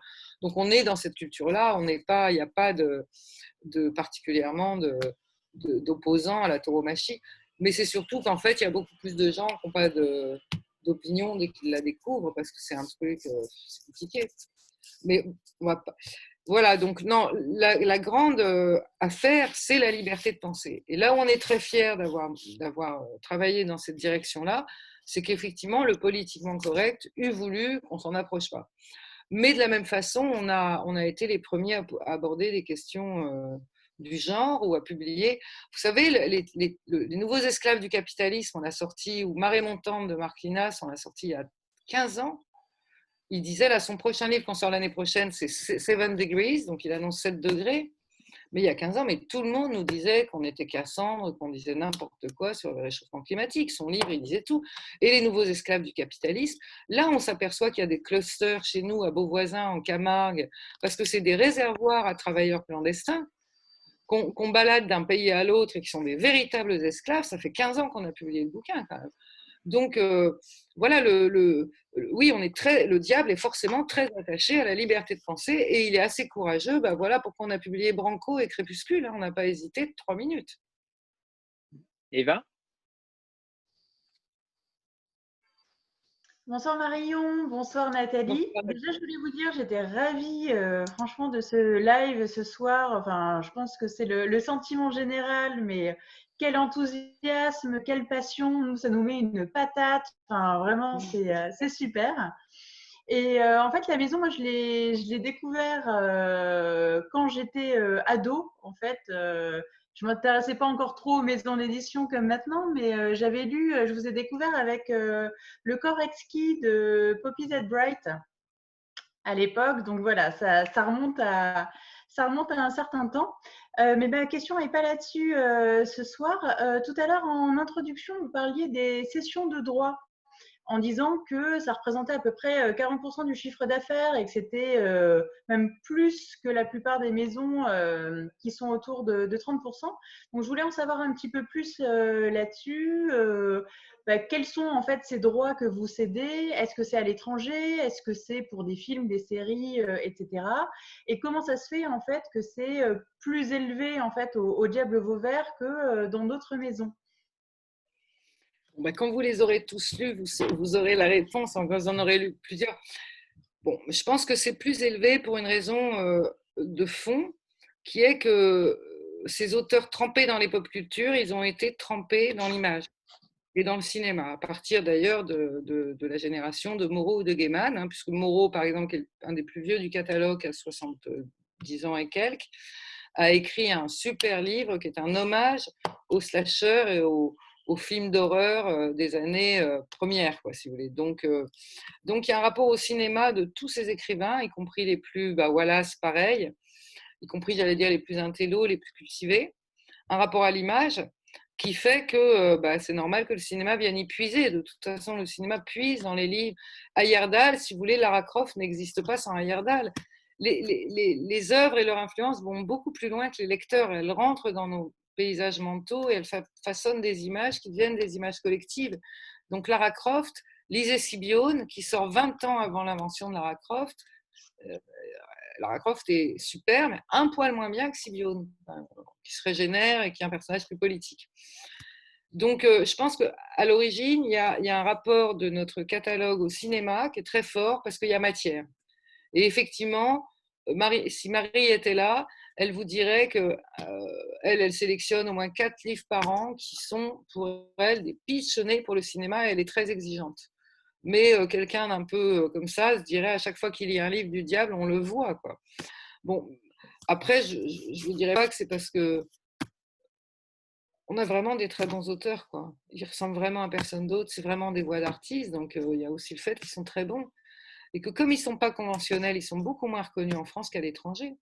Nous, on vend beaucoup à l'étranger. À l'étranger, si vous allez dans les salons de Francfort, vous verrez sur l'allée centrale, il y a Paul, il y a le dilettante, il y a, le diable, depuis toujours, la première année, enfin non, on y est allé à partir de la deuxième année parce qu'il fallait avoir un peu de français pour les vendre.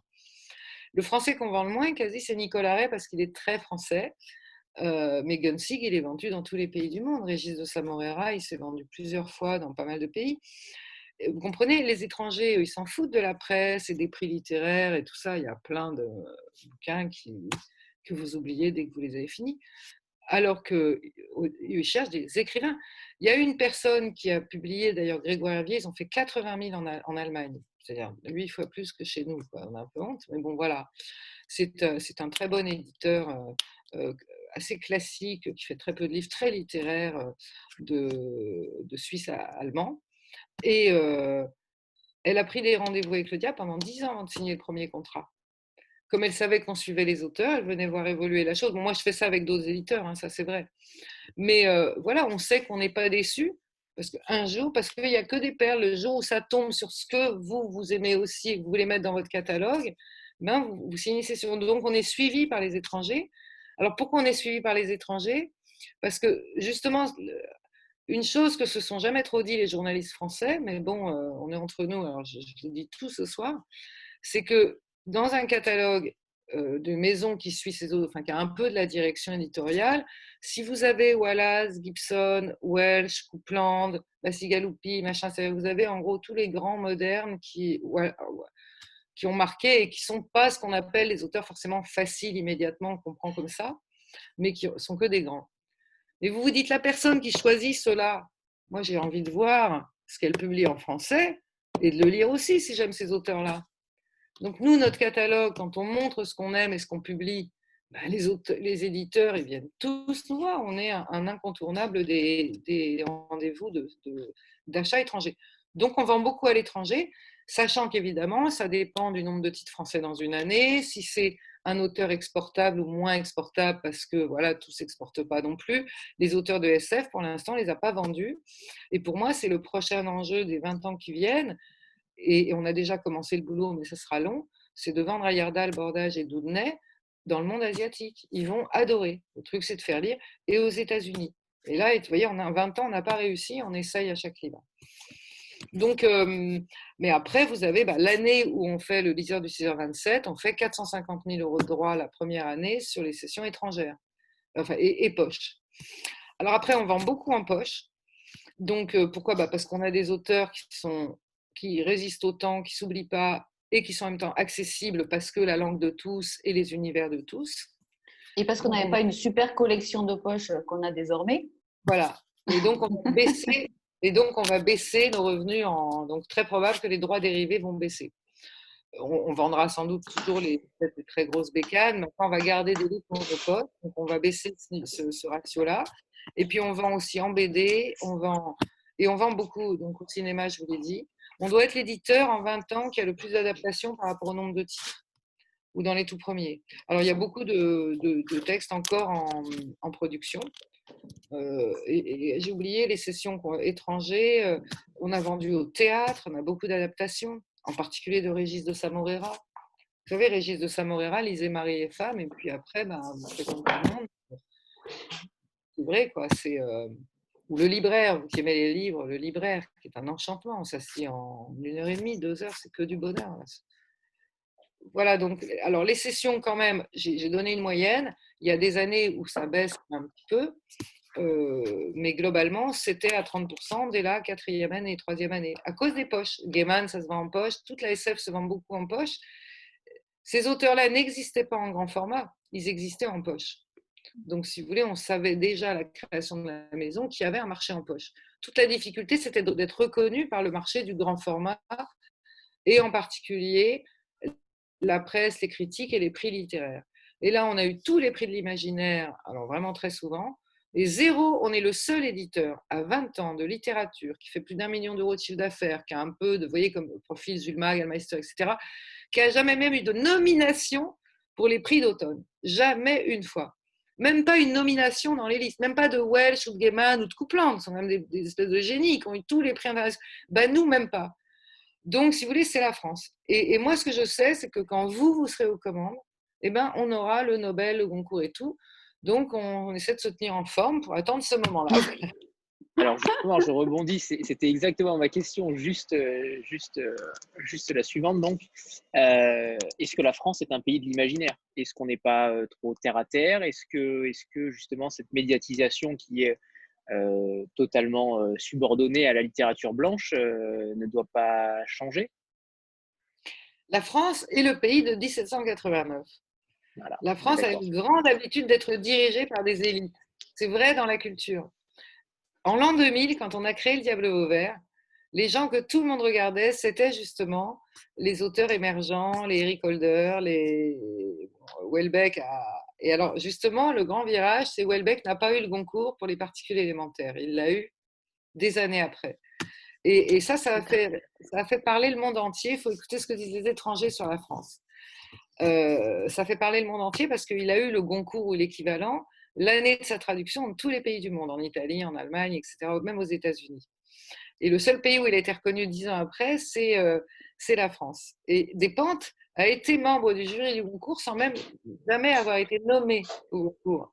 Alors que c'est un, c'est Balzac, Despentes. Et d'ailleurs, elle est très seule. Elle sera moins seule avec Capizano, mais dans cette voix de la fille du chasse-neige, vous savez, dont je vous ai parlé. Euh, euh, voilà, c'est le grand écrivain social, c'est notre Irving Welsh, quoi. C'est un Zola d'aujourd'hui. Bon, voilà, elle n'a jamais eu de prix littéraire. Euh, ah, enfin, c'est pas tout à fait vrai, mais il a fallu attendre vraiment. elle a eu le Renaudot et derrière, elle a été jurée du Goncourt. elle a mérité 100 fois le Goncourt. J'espère que maintenant, ils lui donneront. Ce que je veux dire, c'est qu'on est dans un. Bourdieu l'a aussi bien, bien analysé. Hein. on, est, dans un pays, Michel Perrault, dans son Histoire des femmes, qui de la délégation et de la délégation à un pouvoir euh, blanc, mâle, conservateur, euh, euh, et particulièrement dans la culture et dans le domaine du livre. Moi, quand j'ai choisi l'édition, j'ai fait d'édition dans mon profil familial parce que ma passion, c'était de transmettre les livres. Les livres changent la vie. Je voulais, comment dire, c'était de faire grandir tout le monde, quoi, donner ça à tous. Enfin, c'était le livre, ça libérait l'humanité. Bon, euh, je le pense toujours, hein, quelque part. Mais aujourd'hui, c'est devenu le marqueur du pouvoir symbolique. C'est devenu le marqueur de, la différence, de la distinction sociale. Alors qu'à l'époque, c'était le symbole de l'élévation sociale républicaine, je dirais, c'est-à-dire tout le monde fait des études et tout le monde euh, euh, lit, etc.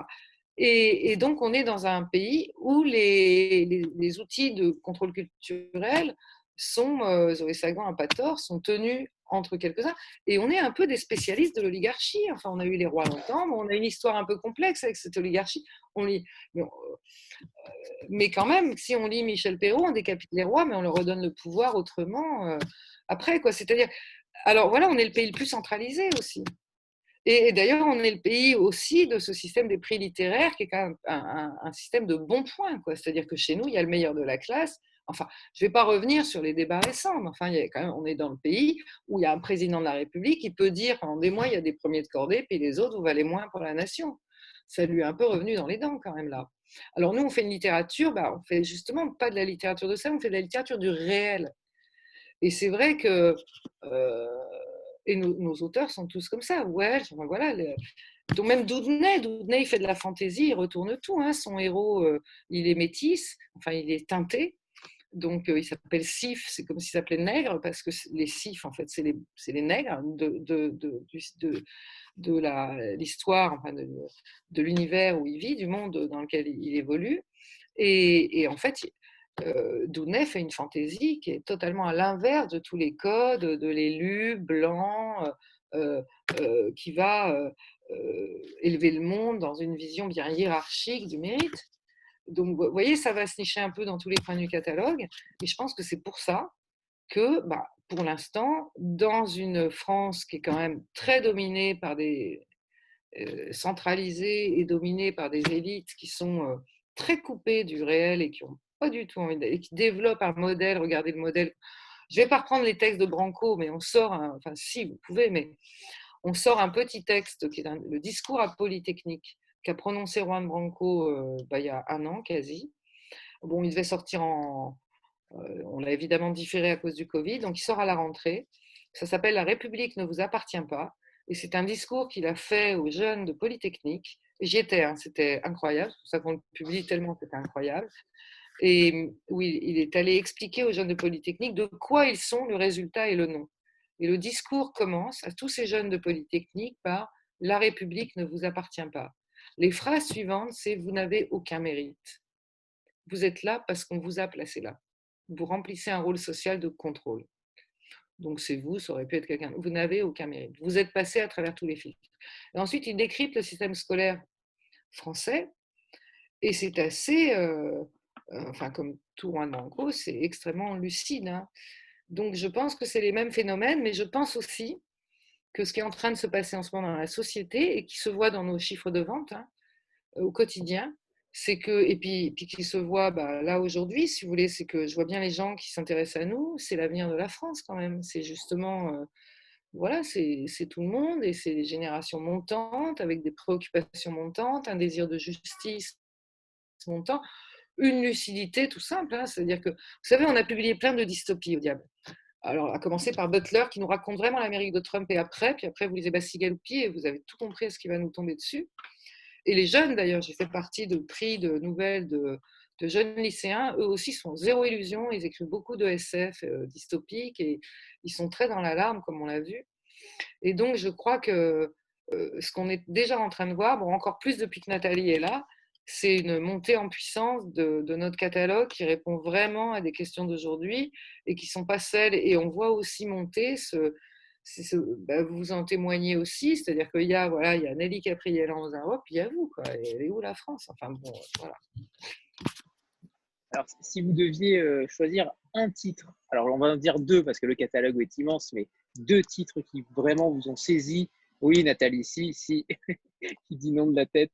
Euh, C'est Est-ce impossible. qu'on a le droit, je est-ce sais, qu'on a le droit d'en faire très deux chacune? Deux chacune, bien sûr, deux Est-ce chacune. qu'on a le droit de chacune? Bien sûr. Nathalie, tu me permets de prendre deux Français? Bah, C'est quand même un peu. Ah bah ouais, tu prends, tu prends ce que tu veux. Hein. Après, euh, Voilà, après c'est une question très difficile. Enfin, c'est impossible. C'est impossible. Mais là, en ce moment, c'est impossible. Mais là, en ce moment, quand même, j'ai envie de vous parler de. Parce que c'est l'avenir, et c'est l'avenir d'une maison aussi, sa capacité de découverte euh, euh, permanente. Et il y, a deux dé- y a deux découvertes qui, ont, je pense, vont changer la maison profondément. Euh, bah, il y en a un, je vous en ai beaucoup parlé, il s'appelle Patrick Doudnay. C'est un successeur pour moi de Bordage et d'Ayardal. Il avait un peu lu Bordage, jamais lu Ayardal. Et il est arrivé au moment où Ayardal mourait et ils ne se sont pas connus. Et pourtant, si vous saviez le niveau d'abord de puissance, et donc il y a cet effet, il y a cet effet forcément pour euh, l'éditeur de, de continuité, quoi. L'un qui arrive, l'autre. Ils sont très différents, mais, mais est une. Je vais vous avouer quelque chose. J'ai eu un, un petit problème d'épaule pendant le confinement parce que j'étais mal, pas d'ergonomie au travail. Et j'ai dû arrêter l'ordinateur et j'ai dû arrêter aussi de, de bouger, enfin de, penser au boulot. Enfin, j'ai dû m'arrêter. Et, je ne savais pas, j'avais plein de manuscrits à lire, donc il fallait que je trouve un manuscrit, un livre pour m'échapper. Et j'ai relu les deux premiers volumes du cycle de Patrick Doudnay, dont il venait de m'envoyer le, le- les trois quarts du troisième volume. Et en fait, c'est un peu comme quand c'est fini Game of Thrones, ou vous voyez, un- une série qu'on aime à fond. Vous avez un espèce de post-mortem qui est violent. Et donc, je me suis refait les deux dans la foulée, et c'est encore meilleur.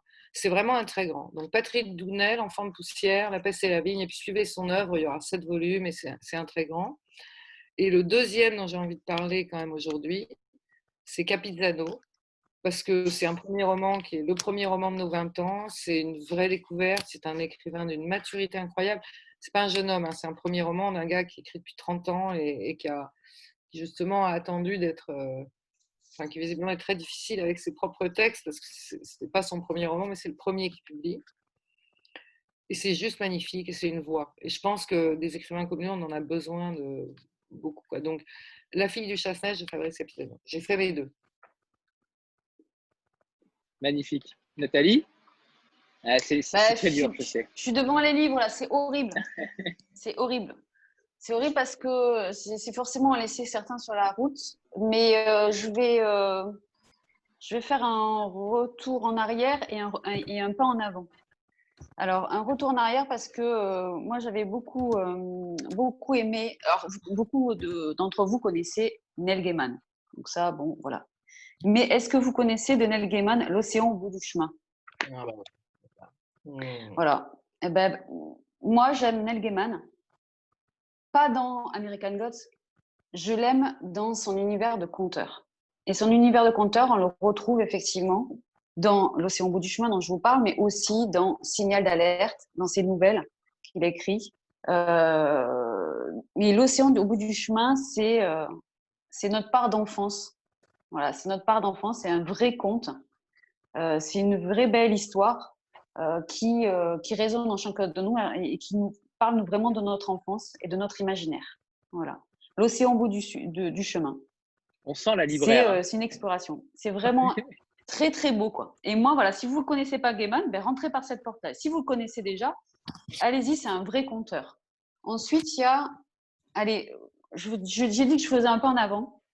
Le pas en avant, c'est pour vous, c'est pour vous dire qu'en fait, je vais parler d'un auteur que l'on suit depuis récemment et qui euh, a eu le prix SAD avec la métaphysique de la viande.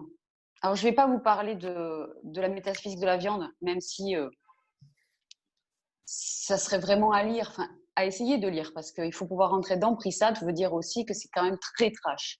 Et c'est un auteur qui s'appelle Christophe Siebert, qui est beaucoup sur les réseaux sociaux, euh, qui est un auteur formidable. Un auteur, alors là, pour le coup, l'écriture du réel, elle- on la prend en pleine face. Et là, il vient de sortir, pendant le, pendant le confinement, justement, donc il fait partie de ces livres qui ont été un peu euh, malmenés parce que voilà, ils, sont, ils sont là, mais finalement, ils n'ont pas été là. euh, donc, ils ressortent, ils ressortent, et ça s'appelle Image de la fin du monde. Ça, alors, purée. Par contre, j'ai un souci, c'est que je vais, je suis sûre que j'ai mal euh, prononcé les chroniques de Mergorod. Mert Vegorod. Voilà, elle y arrive bien. Moi, je dis image, image de la fin du monde de Siebert. C'est une dystopie dans un univers post-apocalyptique, euh, russe, on ne sait pas trop. Et c'est des chroniques. C'est, comme on a dit, une comédie inhumaine. C'est plusieurs petits chapitres. On lit ça, on suit. C'est trash, c'est dur, c'est très fort. C'est en même temps une superbe écriture. Et moi, je, je trouve que Christophe Siebert écrit superbement. Il vous attrape, il vous lâche pas. Alors, soit on aime, soit on n'aime pas. Je veux dire, lui, euh, autant il y a des auteurs qui font, euh, qui font, euh, voilà, qui peuvent être aimés par tout le monde. Ce qui est dur quand même au- dans le catalogue du diable, parce que ce sont tous des vraies langues. Mais lui, il vous, il vous prend, il vous lâche pas. Ou alors, ben, il vous horrifie et vous, vous posez le livre. Mais tentez-le. Tentez-le. Euh, Moi, je dis, euh, ça peut être très, très bon. Et ça, et ça change de tout ce qu'on a pu lire jusqu'à présent, moi, je trouve vraiment. Euh, il, est très, il est très fort. Voilà. Celui-là, vous me l'avez envoyé. euh, merci encore, Nathalie. Et j'ai hâte Il de faut le lire maintenant. Ouais, c'est ça, c'est ça. Et, et justement, sur ces auteurs euh, pré-confinement qui sont sortis, est-ce que c'était le seul? Je sais que Voix sans issue est sorti également légèrement, légèrement avant le confinement. Comment vous allez relancer cette, euh, cette promotion sur, euh, sur ces auteurs-là? Est-ce que vous allez l'arrêter ou la, la continuer légèrement? Euh, mais elle, elle continue la promotion là. Là, on en parle. Regardez, on en parle ensemble. Ouais. C'est vrai que ce sont des ouvrages qui ont été relancés, qu'on essaye effectivement de, de, de sortir des cartons des libraires. Les libraires commencent à nous suivre. C'est vrai que euh, on a aussi un, un superbe poème de James Noel.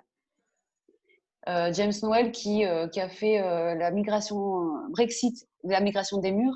James Noel, superbement, il lit superbement bien en plus. Euh, on a un autre ouvrage, ben, c'est le Coupland, Douglas, Douglas Coupland, Génération X, X. le Génération X, euh, qu'on ressort avec une nouvelle euh, traduction. Et là, c'est pareil, il, enfin, il, il faut, il faut le suivre.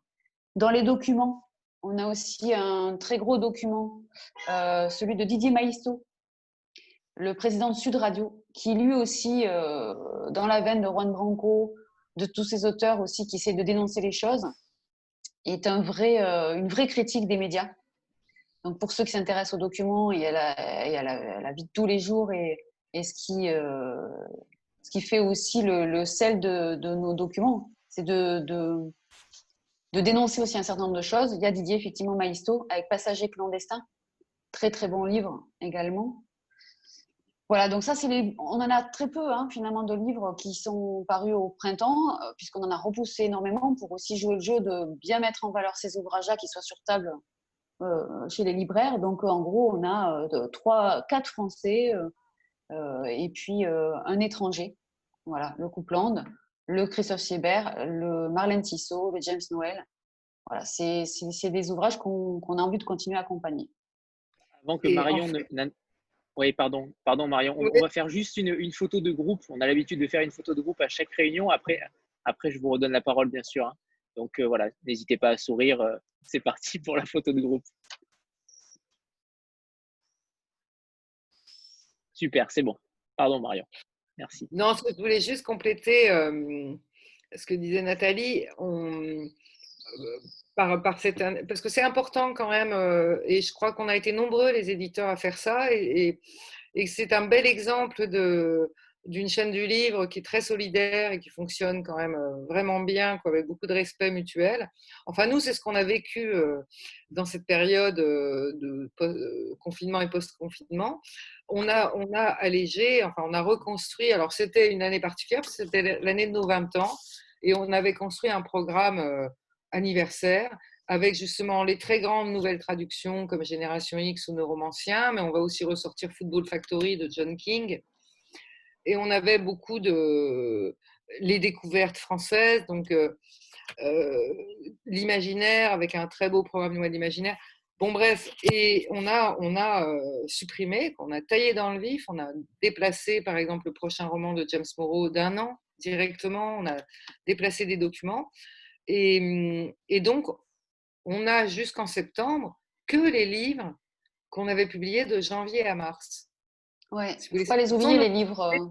Ce sont nos nouveautés de tout l'été. Donc, c'est pour vraiment oublier personne.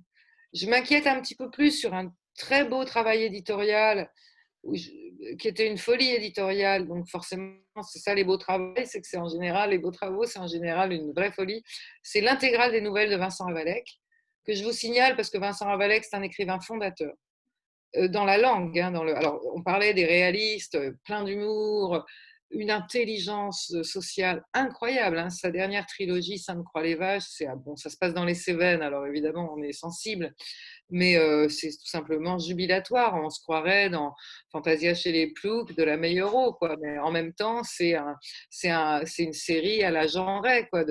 Enfin, pas la genrée, à la Rouletabille, plutôt. Vous voyez, un espèce de feuilleton à épisode avec des rebondissements euh, à chaque euh, permanent. Donc voilà, Ravalek, c'est quand même un écrivain qui aujourd'hui est plus un, jeune, hein. c'est un écrivain qui est important, qui est de la, de génération des Welbeck, des, des, des, etc.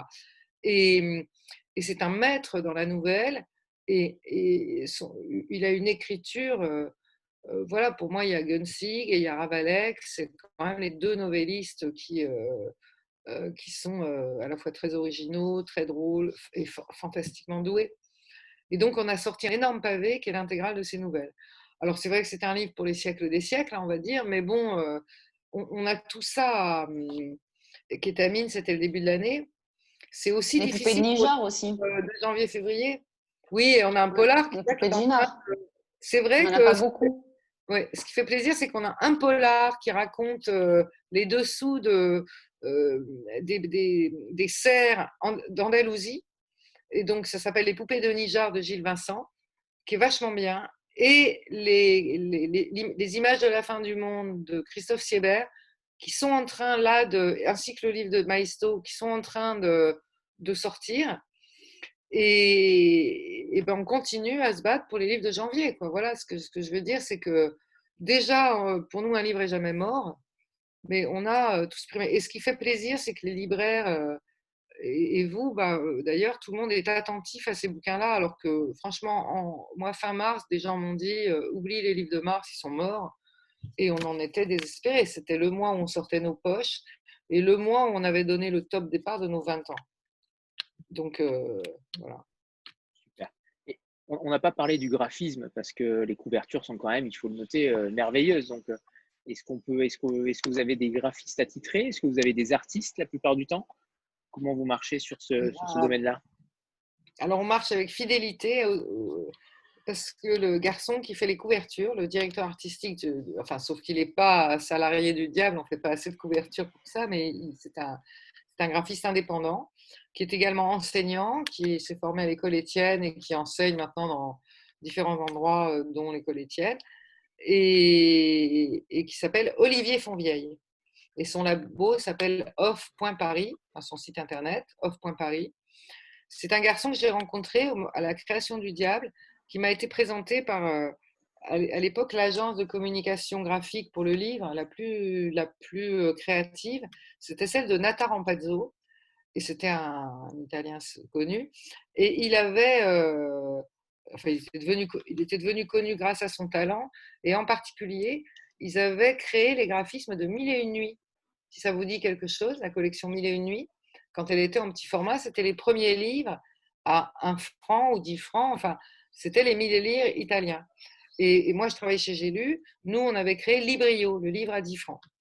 qui continue, qui existe toujours. Donc c'était les deux collections euh, nouvelles et, et, et, comment dire euh, très politiquement incorrectes parce qu'évidemment on avait beaucoup de gens qui disaient ah mais la télé déjà va tuer le livre et le livre à 10 francs va tuer le livre. Faut pas dévaloriser les œuvres en les vendant pas cher. Enfin ça c'était la bataille de la Marne dont je vous ai parlé tout à l'heure. Vous savez euh, les tranchées, les tranchées de la vie. Oui. C'est bon. Anthony, donc je, reviens sur. Euh, euh, sur les couvertures, sur le graphisme. Je me souviens plus bien où je me suis arrêtée. Ah oui, les couvertures. Oui, j'avais dit, j'avais dit Olivier Fonvieille, donc je vous avais donné son CV à peu près. Euh, ah oui, Mille et une nuits, voilà. On était à Mille et une nuits. Et, et donc, à la création du diable, je me souviens du brief de création de couverture, justement pour montrer ce qu'on voulait faire et pour sortir de l'univers français, qui est quand même. Ah oui, la France, pays un peu académique dans, le domaine du livre, enfin un peu.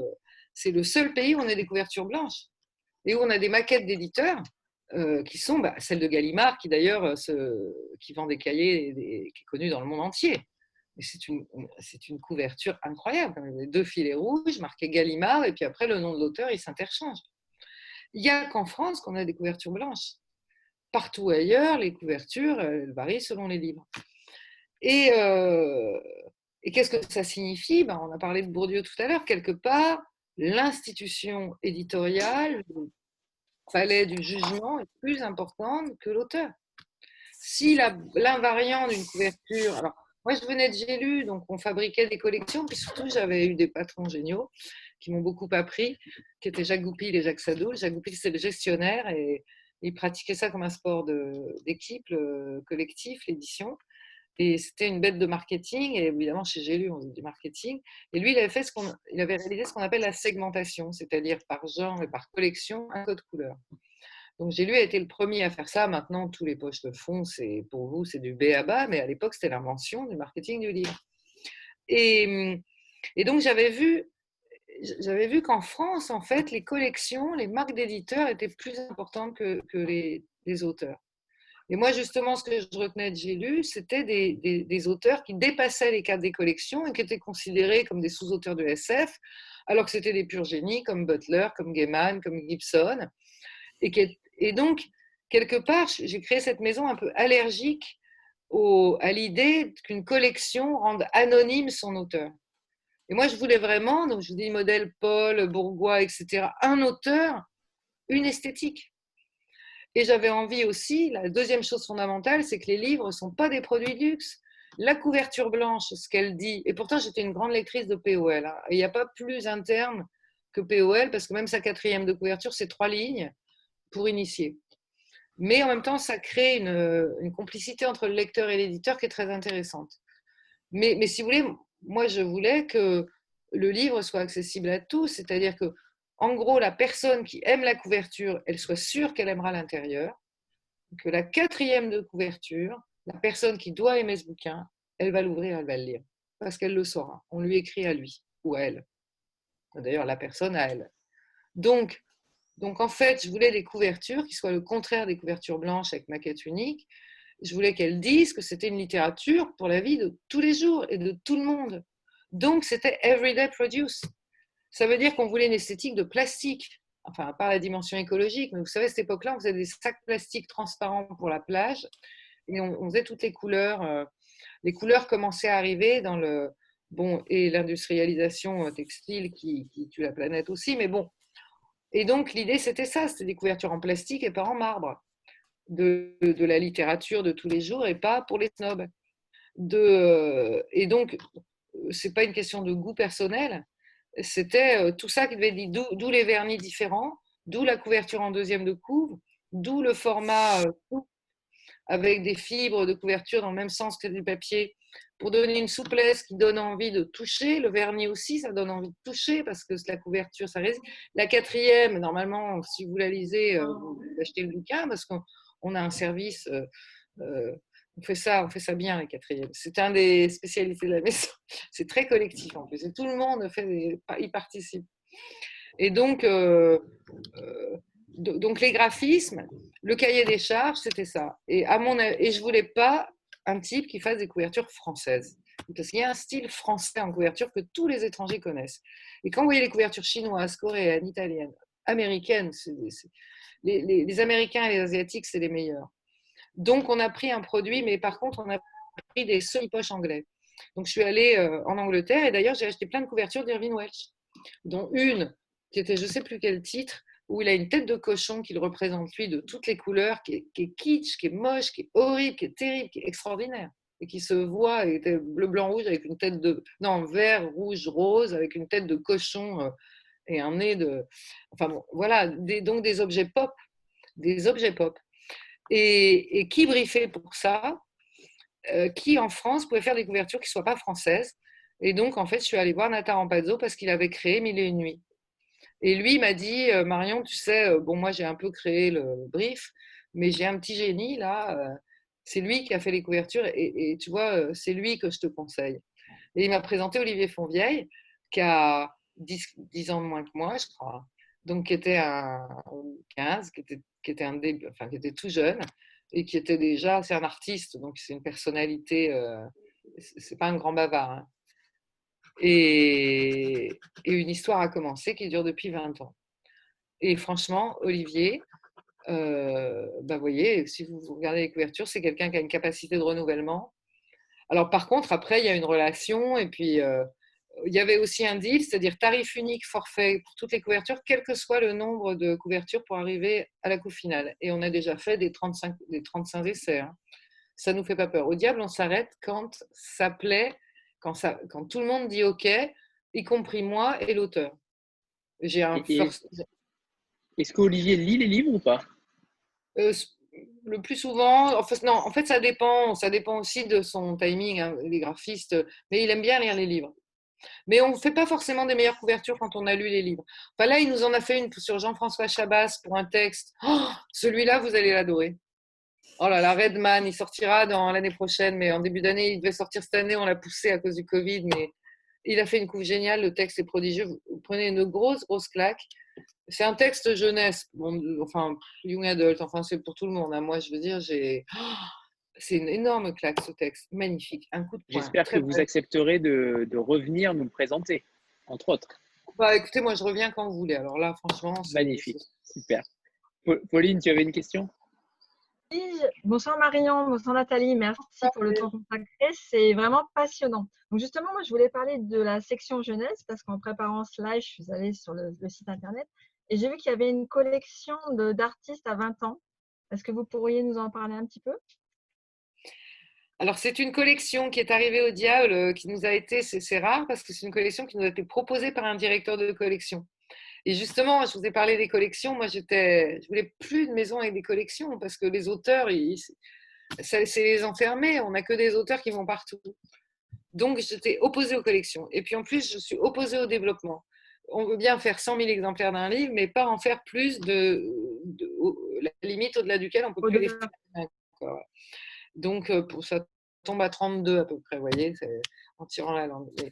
Et, hum, et, donc, pas de collection. Et puis, Louis-Paul Astro a amené cette collection à 20 ans que j'ai trouvé géniale. Parce qu'en fait, cette collection, l'idée, c'est que à 20 ans, personne n'est rien. Quoi. Vous vous souvenez de, de Nizan qui disait J'avais 20 ans et je ne laisserai personne dire que c'est le plus bel âge de la vie. Et en fait, 20 ans, c'est l'âge où on est comme l'albatros de, Baudelaire. On ne sait pas encore qui on est, on sait déjà, on est encore personne, on est l'enfance. L'enfance, sortir de l'enfance, c'est malheureux. Euh, l'enfance, ça peut être aussi malheureux. Vraiment, c'est compliqué, quoi, 20 ans. Et alors, en plus, on, a, on est au maximum de nos rêves d'idéaux et, et, on est en général euh, dans un beau maximum de lucidité aussi. Donc, ceux qui ont 20 ans aujourd'hui, c'est dur pour eux. Hein. Nous, on a eu 20 ans dans une époque mieux. Et, et l'idée de Louis-Paul, c'est que justement, dans cette idéologie, vous savez, de la réussite, du succès, du génie, de celui qui mérite plus que l'autre, celui qui, vaut plus que l'autre, alors l'écrivain, il vaut plus que le maçon, quoi, et, etc., etc., c'est insupportable. Et, une, de ces, une de ces démonstrations et de ces idées dans cette collection, c'est qu'à 20 ans, en fait, il n'y a pas peut-être un petit peu Boris Vian, ça c'est vrai, Boris Vian, mais, mais alors si vous racontez la, Vous aurez l'histoire de la vie sexuelle de Boris Vian à 20 ans, le pauvre, enfin je veux dire, il n'en pouvait plus, fallait qu'il se tape une nana et il s'est marié pour pouvoir baiser, quoi. Donc, et d'ailleurs, la plupart des, des, mecs de 20 ans de la collection, euh, Proust, leur gros Flaubert, leur gros problème, c'est ça, c'est les hormones. Hein. Et alors, les nanas, euh, enfin bon, on connaît la différence entre les filles et les garçons à 20 ans, elles sont un peu moins dans la. Voilà, bon, donc c'est une collection qui, quand on la lit à 20 ans, nous prouve que, que l'alchimie qui fait qu'on devient, comme dirait Wallace, et pour finir, on ne, on ne devient jamais que soi-même. Et c'est ça le chemin de la vie, c'est devenir soi-même. Donc c'est une collection humble qui parle humblement de gens qui ont potentiellement changé nos vies, quoi. Et, qui valaient guère mieux que tout le monde. Le génie, c'est un mix de travail, de hasard, de choses, ça se pose sur les uns. Parce que... Donc c'est une très belle collection. Alors non seulement elle est aimée par les gens qu'on à partir de, de, la seconde, disons, c'est une collection. Voilà, j'allais vous demander à partir de quel âge vous la ah bah, On a fait des choses dans les lycées avec, euh, avec Louis-Paul. Euh, je me souviens d'un lycée de Nîmes en particulier, justement, c'était le lancement. On a raconté un peu la, la vie de Proust, Bivian et Flaubert à, à, 20 ans. Et en fait, c'était. Et il y a eu beaucoup de questions sur le genre, justement, et sur la sexualité, et sur euh, oser. Enfin, on sentait qu'on faisait du bien à tous ces gamins et que c'était un vrai bonheur. Bon, après, je dois vous avouer que les vieilles dames, alors surtout des lectrices, ça c'est vrai, adorent la collection. Il y a des libraires, quand ils les mettent en avant, euh, qui vendent euh, euh, des, valises entières de, livres. C'est une collection qui trouve difficilement sa place en librairie parce qu'elle va entre les documents, la fiction. Enfin, vous voyez, il y a. Hum, mais, franchement, ils se dévorent tous. Sont d'une immense qualité. Que Ma fille de 11 ans, comme elle travaille sur Tolkien en ce moment, a coché le Tolkien dans ma wishlist en fait. bah, vous pouvez y aller, il est très très bon. Il a eu un prix d'ailleurs. Et le même auteur il nous fait un Lennon pour le mois de novembre. John Lennon a 20 ans. Et non, je, sens que je vais lui. Je sens que je vais lui commander toute la collection. ouais, bah alors, vous pouvez peut-être parce qu'il y en a beaucoup, puis après c'est cher, mais par exemple, si vous voulez montrer à un gamin comment est-ce qu'on voyageait ou comment est-ce qu'on vivait, euh, euh, bah, le Rousseau à 20 ans est extraordinaire parce que c'est un roman mmh d'apprentissage. Et, et, comme il passait son temps à marcher, vous savez, c'est sans famille Rousseau jusqu'à 20 ans. Il est viré d'une famille, de l'autre. Enfin, il, son père est pas là, sa mère est partie. Enfin, et il marche. Et alors nous, du coup, on apprend la géographie, oui, parce que l'auteur est, bien. Enfin, il est historien. Et non, ils, ils sont euh, Duras, c'est formidable. Le voilà, bon, on va continuer cette, voilà, on va continuer longtemps cette collection. Merci à vous. Merci. En fait, excusez-moi, j'ai oublié de dire, Nathalie, je suis désolée, j'ai oublié de dire, le prochain, le dernier, le nouveau 20 ans, en fait, il s'appelle Le Diable à 20 ans. Et oui, je, je un peu, de, promo pour nos 20 ans, bon, on avait prévu plein de trucs, tout s'est effondré. Puis comme on a zéro visibilité sur l'automne, c'est quand même très compliqué. On a aussi pris un certain goût aux économies, aux visio et à faire les choses autrement parce que c'est pas mal. Nous, on est à Vauvert, donc dès qu'on se déplace, c'est quand même une expédition. Et du coup, on a beaucoup misé sur un livre qui était prévu mais qu'on a augmenté en pagination et en ambition. C'est justement, un, puisqu'on va avoir 20 ans, bah, on va sortir un diable à 20 ans. Voilà, Le Diable à 20 ans, il sort pour notre anniversaire fin septembre. Techniquement, notre premier livre a été publié le 2 octobre. C'était euh, Mémoire courte de Nicolas Ray et Pas de temps à perdre de Régis de Samorera. Et donc, on sort Le Diable à 20 ans à la même date, anniversaire. Et, euh, et, je pense qu'on vous l'enverra à tous, parce que c'est un gratuit, hein, c'est fait pour. Euh, voilà. Merci à vous. Merci Marion. Et allez, je pose une dernière question par rapport au, au, au nombre d'exemplaires. Est-ce que, est que vous avez une, fixé une limite du nombre d'exemplaires pour chaque livre? Euh, Qu'est-ce qu'un qu bon tirage, en tout cas, pour, pour euh, le diable? Affaire compliquée. Et d'ailleurs, pareil, qui se discute en collectif, parce que sinon, une seule personne ne peut jamais être juste dans tous les... Parce que c'est un équilibre, un tirage à la date où on vous donne des prévisions de mise en place, c'est donc enfin, la date où, votre travail de prospection des mises en place est terminé, elle est trop tardive pour caler son tirage. Surtout si par exemple c'est des livres de la rentrée, comme par exemple Capizano, vous voyez, il est déjà parti en impression, on ne sait pas du tout quelle va être la mise en place, même s'il y a un objectif. Donc normalement, un bon tirage, ça serait un tirage qui serait calé sur la mise en place, parce que bah, sinon vous prenez des risques de, si vous tirez trop, bah, d'avoir des surstocks qui vous coûtent très cher et qu'il faudra pilonner euh, malheureusement, ou parce que même les offrir, ça coûte très cher aussi. Donc, enfin, on essaye de faire même. Enfin voilà, il faut pilonner. Et, si vous tirez pas assez, vous allez réimprimer, vous allez doubler vos frais fixes et vous faites plonger l'économie du livre. C'est d'ailleurs pour ça que souvent les premiers romans sont pas rentables parce que vous les réimprimez, parce que sinon bah, vous avez du mal à, pouvoir le promouvoir. Et, en général, même un premier roman qui s'est bien vendu, sur la réimpression, vous perdez toute votre marge. Donc les tirages, c'est compliqué, sauf. Alors nous, on a un avantage, c'est qu'on suit nos auteurs. Donc on connaît les potents. Gaiman, par exemple, euh, euh, bah, même si les quelles que soient les mises en place, moi je sais qu'on va le vendre pendant 2-3 ans jusqu'à ce qu'on le cède en poche, euh, vraiment. Et que de toute façon, les lecteurs de Gaiman, ils sont toujours là. Bukowski, vous voyez, euh, quelle que soit la mise en place, moi je vous promets que sur l'alcool, on va en vendre entre 5 et 10 000. Parce que c'est beaucoup, parce que le livre est extraordinaire, parce que l'alcool c'est l'alcool, parce que sur l'écriture on en a fait 5 000. Donc on a, comme on suit les auteurs, on a quand même des vrais points de repère.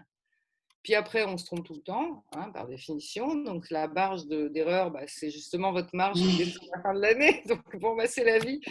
Et, aussi, il y a un vrai principe, c'est un peu comme la photocopieuse qui tombe en panne le vendredi soir quand vous devez photocopier tous les documents de reprêt. Il y a un vrai principe, c'est que quand un livre marche, il faut réimprimer. La dernière réimpression était toujours en trop. C'est-à-dire vous allez la, faire 5000 de trop et puis avoir des surstocks. Donc c'est pour ça qu'il ne faut pas trop, on apprend à, à relativiser, mais quand vous êtes très très serré dans les premières années, euh, vous êtes, euh, c'est euh, un mauvais tirage peut avoir des lourdes conséquences financières, quoi. Vous ne pouvez plus payer l'imprimeur, enfin. Donc c'est quand même, c'est là-dessus en fait que va se jouer la, marge de la maison, et j'en rigole un peu, mais je peux vous dire qu'on rigole pas quand on fait les, les prévisions et qu'on consulte tout le monde, même trois fois s'il faut, et que et qu'on prend les statistiques, on fait des tableaux. Enfin, on est des filles, hein, tableur Excel, euh, cerveau. Euh, on fait ça. Et puis, et puis, à chaque fois, au final, c'est un espèce de pari. Voilà. Ok. Et allez, je, fais une dernière question. J'ai du mal à m'arrêter. C'est tellement, c'est tellement prenant avec vous que c'est difficile, mais euh, une question un peu plus difficile, mais euh, vous êtes très fidèle sur les, sur les écrivains. Euh, est-ce que l'affaire euh, Juan Branco avant confinement a, pose problème ou vous continuerez à le, à le publier? Juan Branco de, laquelle? Par rapport à Benjamin Griveaux? La, la, sextape de, de Benjamin Griveaux? Est-ce que ça pose. Vous voulez dire par rapport à Pavlinsky et tout ça là Est-ce que... Oui, oui. Est-ce que ça, est-ce que j'ai vu que vous alliez donc republier euh, un texte de Juan Branco euh, Vous continuerez à lui, faire confiance Enfin, Juan Branco, il est pour rien de, du zizi de Griveaux. Euh, qui, non, bien sûr. bien sûr, bien sûr, mais c'est vrai qu'il a été pris dans une nébuleuse, malgré lui sûrement. Mais... La nébuleuse, alors si c'est ses relations avec Piotr Pawliński, de la même façon qu'il en a avec Zoé Sagan et qu'il en a avec toute la jeune garde française, c'est logique. Il y a des réseaux dans la vie, hein. regardez, vous êtes un réseau. Hein. Ah, moi, je peux vous dire qu'il m'avait parlé de Pavlinsky bien avant ces, incidents et que j'avais qu'une envie, c'était de le rencontrer, voire de le publier. Et même, je regrettais, moi, un type qui est capable de, s'agrafer les couilles sur la place rouge en protestation face à Poutine. Vous savez, j'ai vu des bon, vu des artistes chinois il y, a, il y, a, 15 ans, on a publié un texte, un livre. Ce métier nous apprend plein de choses, hein, comme disait Paul, il nous apprend tellement de choses qu'on peut le bénir tous les jours. Il se trouve qu'il y a 15 ans, en publiant un livre, euh, euh, bon, c'était une expo à, Montpellier, donc on parlait du terroir, territoire, on a publié une expo qui s'appelait Montpellier-Chine, enfin, une, voilà, et qui mettait, euh, exposait la jeune garde de la création chinoise, picturale, enfin, c'est compliqué de dire ça parce qu'ils explosent tous les cadres, et ce catalogue a été passionnant. Et il se trouve qu'en plus, euh, je suis allée en Chine dans la période pas trop loin où j'ai rencontré Mian Mian, hein, dont on a publié Pendant Sexe. Et hum, qui est un, qui est un, Sexe, c'est les, liaisons dangereuses à l'époque où on ne fait plus l'amour. Ce qui est le cas à Shanghai, c'est en Chine. Enfin, c'est magnifique. C'est voilà, bon. Je vous le dis juste comme ça, petite note, Panda Sex de Mian Mian. Et donc, à cette époque-là, j'ai eu la chance donc, de fréquenter un peu la jeune scène artistique chinoise. Et, en particulier, alors, autour de ces artistes, euh, euh, c'est des artistes picturaux qui font essentiellement, enfin, qui partent comment dire, de l'image, mais qui croisent énormément de choses, dont beaucoup de démonstrations euh, physiques, c'est-à-dire de, gestes artistiques qui impliquent le corps de l'artiste. Vous allez me dire que c'est pas nouveau non plus, ça fait un moment que ça travaille, euh, euh, ça fait plusieurs décennies qu'on a des artistes qui travaillent comme ça, hein, qui, qui font un geste artistique total. Mais ces Chinois, bah peut-être aussi parce qu'ils sont dans une civilisation qui a ses aspects anxiogènes, ils faisaient en particulier, vous avez peut-être vu ça, le gars qui s'emmaillote c'est une performance qui consiste à s'étouffer soi-même avec des bandelettes comme une momie. Donc c'est très spectaculaire parce qu'il y a une technique. Hein, donc le gars, et à la fin, quand il est emmailloté, il n'a plus qu'un petit trou pour la bouche. Et là, comme les bandes sont mouillées, s'il les garde longtemps, il étouffe positivement, à peu près comme Lloyd sous la cuisse, du, sous le genou du salaud américain, ou comme notre français qui a suivi la même chose chez nous.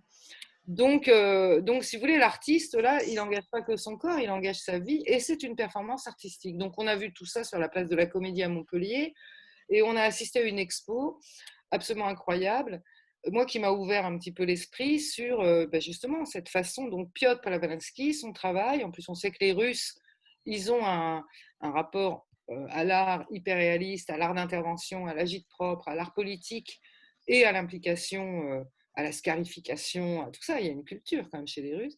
Donc moi, un artiste russe qui fait ça, il m'intéresse au plus haut point. Et je vous le dis, euh, si un jour vous voyez un livre de Piotr Palavensky au Diable ouvert, vous ne serez pas surpris parce que c'est une démarche profondément intéressante. Et après, sur l'affaire Griveaux, il faut quand même préciser quelque chose, c'est que Piotr Palavensky, ce n'est pas du tout un, un, type qui remet en question la loi. Et de ce point de vue-là, il est très russe. Hein. Ils sont très désespérés. Il ne remet pas en question la loi. Il dit je suis coupable. Et d'ailleurs, il va au flic, arrêtez-moi. Dit j'ai contrevenu à la loi. C'est-à-dire que ce n'est pas du tout le modèle du gars qui va, qui va créer l'anarchie. Il est très respectueux de la loi. Il, il, il, il y contrevient pour faire geste artistique et geste de contestation, et ensuite il en subit les conséquences. Qu'il ait demandé, alors que Juan Branco l'ait rencontré, quand on sait à quel point Juan Branco incarne la résistance, rébellion, culturellement, politiquement et intellectuellement, il incarne ça. On l'a vu quand on a sorti Crépuscule. On n'a pas fait une seule rencontre où il y a moins de 500 personnes quand même. Si, euh, chez Mille, moi, chez Mille Pages, il pas de 500 qui rentraient, mais c'était, on n'avait jamais vu ça chez Mille Pages. Donc, si oui, il, incarne ça aussi pour les jeunes diplômés, visiblement, mais, pas seulement, pour les vieux. Euh, les Amis du Monde Diplo, les vieux cocos, les vieux gauchistes. Enfin, si vous voulez, il incarne tout un peuple de gauche en France, une espèce de rébellion romantique, euh, mais, soucieuse de la République, parce qu'il est, il est républicain, c'est pas non plus un, black bloc. Euh, culturellement, c'est aussi un, il incarne quelque chose d'assez fascinant, c'est-à-dire le gars des élites qui refuse de devenir un salaud. Ça a été d'ailleurs le thème de, discussion avec les jeunes de Polytechnique. Comment est-ce qu'on fait pour pas devenir un salaud quand on est brillant? Enfin, quand on a eu des diplômes, quand on est polytechnicien. Et, donc, qu'il soit au milieu, que forcément il connaisse les artistes, bah, vous avez vu que c'est un, gars super actif, c'est normal.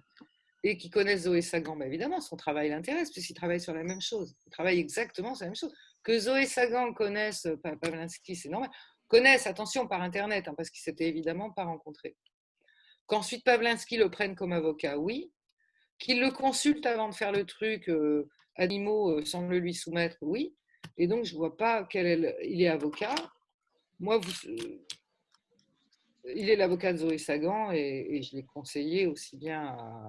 Moi, j'en étais très contente, je trouve que c'était un bon choix il y a des cercles, il y a des communautés. Enfin, après, qu'est-ce qu'il a fait? Parce que, parce que votre question, c'est est-ce qu'il n'est pas coupable d'être mouillé dans le coup monté Il n'est pas coupable. Non, c'est pas. Moi, je, ne suis juge de rien. Je, voulais justement savoir euh, comment allez-vous justifier la polémique possible sur le prochain livre qui risque de sortir de Juan Branco, tout simplement? J'imagine que. C'est vrai que la polémique, je ne sais pas. Moi, le soir du moment, moi, la vidéo, je l'ai vue. Et alors, vous savez, en fait, la presse, bon, d'abord, vous savez que la presse appartient quand même aux oligarques. hein, donc, donc ça, on l'a bien vu, ils ont fait omerta complet sur le livre de Branco. Mais il suffit de lire Crépuscule pour savoir que 90% de la presse appartient à quatre personnes qui sont Lagardère, Le Arnaud, etc. Donc c'est l'édition, pareil, très concentrée quand même, hein, les Indés. et puis en plus, il, faut durer. Quoi. Donc les Indés, ils finissent toujours par s'intégrer dès qu'ils grandissent auprès d'un groupe qui les sécurise. Donc l'indépendance, c'est quelque chose d'abord de, de, de, limiter en France bien plus que par exemple aux États-Unis. Aux États-Unis, la situation française ne serait pas possible. Que la presse soit contrôlée capitalistiquement par des gens qui tiennent l'État, ça ne serait pas possible. Il y a la liberté de la presse, sacro-saint aux États-Unis. Donc déjà, on a une vision de cette affaire qui est relayée par la presse. Moi, cette affaire, il se trouve qu'on allait le soir même, on était au théâtre Édouard VII avec Didier Maistot et on écoutait une conférence animée par, par Denis Robert entre Juan Branco, une rencontre entre Juan Branco et Alain Damasio. Rencontre qu'on avait suscitée parce qu'il y a beaucoup de parallèles entre Les Furtifs d'Alain Damasio, qui est un auteur que, j'aime, enfin, personnellement que j'estime énormément, et, ainsi que son éditeur d'ailleurs, La Volte, et le livre de Juan Branco, des synergies, de lectorat aussi, des choses proches. Et donc, on était au théâtre Édouard VII, et dans le train, en arrivant, j'arrivais direct du TGV, j'avais vu des postes concernant Griveaux. Moi, j'avais vu celui de Zoé Sagan, qui n'était pas le premier, puisqu'il y en avait eu, c'est sorti de, en fait, d'un, je me souviens plus qui c'est qui a posté en premier, mais enfin voilà, ça va vite sur Twitter. Donc j'avais vu le poste de Zoé Sagan, et, je m'étais dit, c'est pas vrai, c'est quoi ce truc, c'est pas possible. Et j'avais pas du tout relayé, parce que je trouvais ça absolument abominable, je veux dire, la zigounette de Monsieur Griveaux, la façon de la manipuler plus de l'auto-contempler m'a mise dans un malaise vraiment profond. Quoi. Donc voilà, c'était une vidéo, une, c'était pas une sextape très. Mmh, bref, j'ai pensé moi à Tristan Bannon et Strauss-Kahn immédiatement, si vous voulez. Sans, voilà, c'est tout. Ça me bon après c'est ma génération, je suis pas trop la culture des sextapes. Enfin voilà quoi. Donc voilà, moi ça a été une révolution. Donc j'ai pas. Et puis pendant le la conférence. Alors j'avoue qu'on faisait un peu du Twitter avec Didier Maisto parce que forcément, moi, je mets sur les réseaux sociaux, vous savez, les, les, les, débats ou les signatures auxquels on assiste pour communiquer. Et donc, je vois que l'affaire prend la proportion. Et là, Mediapart fait un... Il y a le blog de Mediapart qui sort le truc, etc. Et on a vu, euh, on a vu cette affaire euh, exploser en direct, il n'y avait pas besoin. Juan Branco était sur scène et on en a parlé après. Il tombait des nues comme nous. Enfin, il tombait des nues comme nous de ce que ça, de ce que ça, de ce qui se faisait, sauf que lui, il, a, identifié évidemment quel en était l'auteur, enfin ce que tout le monde a su tout de suite, puisque c'est jamais caché. Et donc, bah, c'est une. Euh, du point de vue du projet de Pavlinsky, c'est un projet euh, réussi. Il a, il, a, il a montré la duplicité d'un homme politique en en faisant un geste artistique sociétal. C'est exactement ce qui s'est passé. Je ne sais pas pourquoi, à un moment donné, si Branco. On a, moi, je n'ai pas trop compris pourquoi euh, il y a eu cette espèce de truc. Branco, il est pour quelque chose, il manipule. Mais tout le monde est. enfin, je veux dire, c'était du complotisme pur, là, pour le coup. On était tous ensemble. Il y a même eu des photos. Il y a eu un article qui citait cette réunion euh, au théâtre Édouard VII en montrant, haha, vous voyez bien, ils sont tous complices.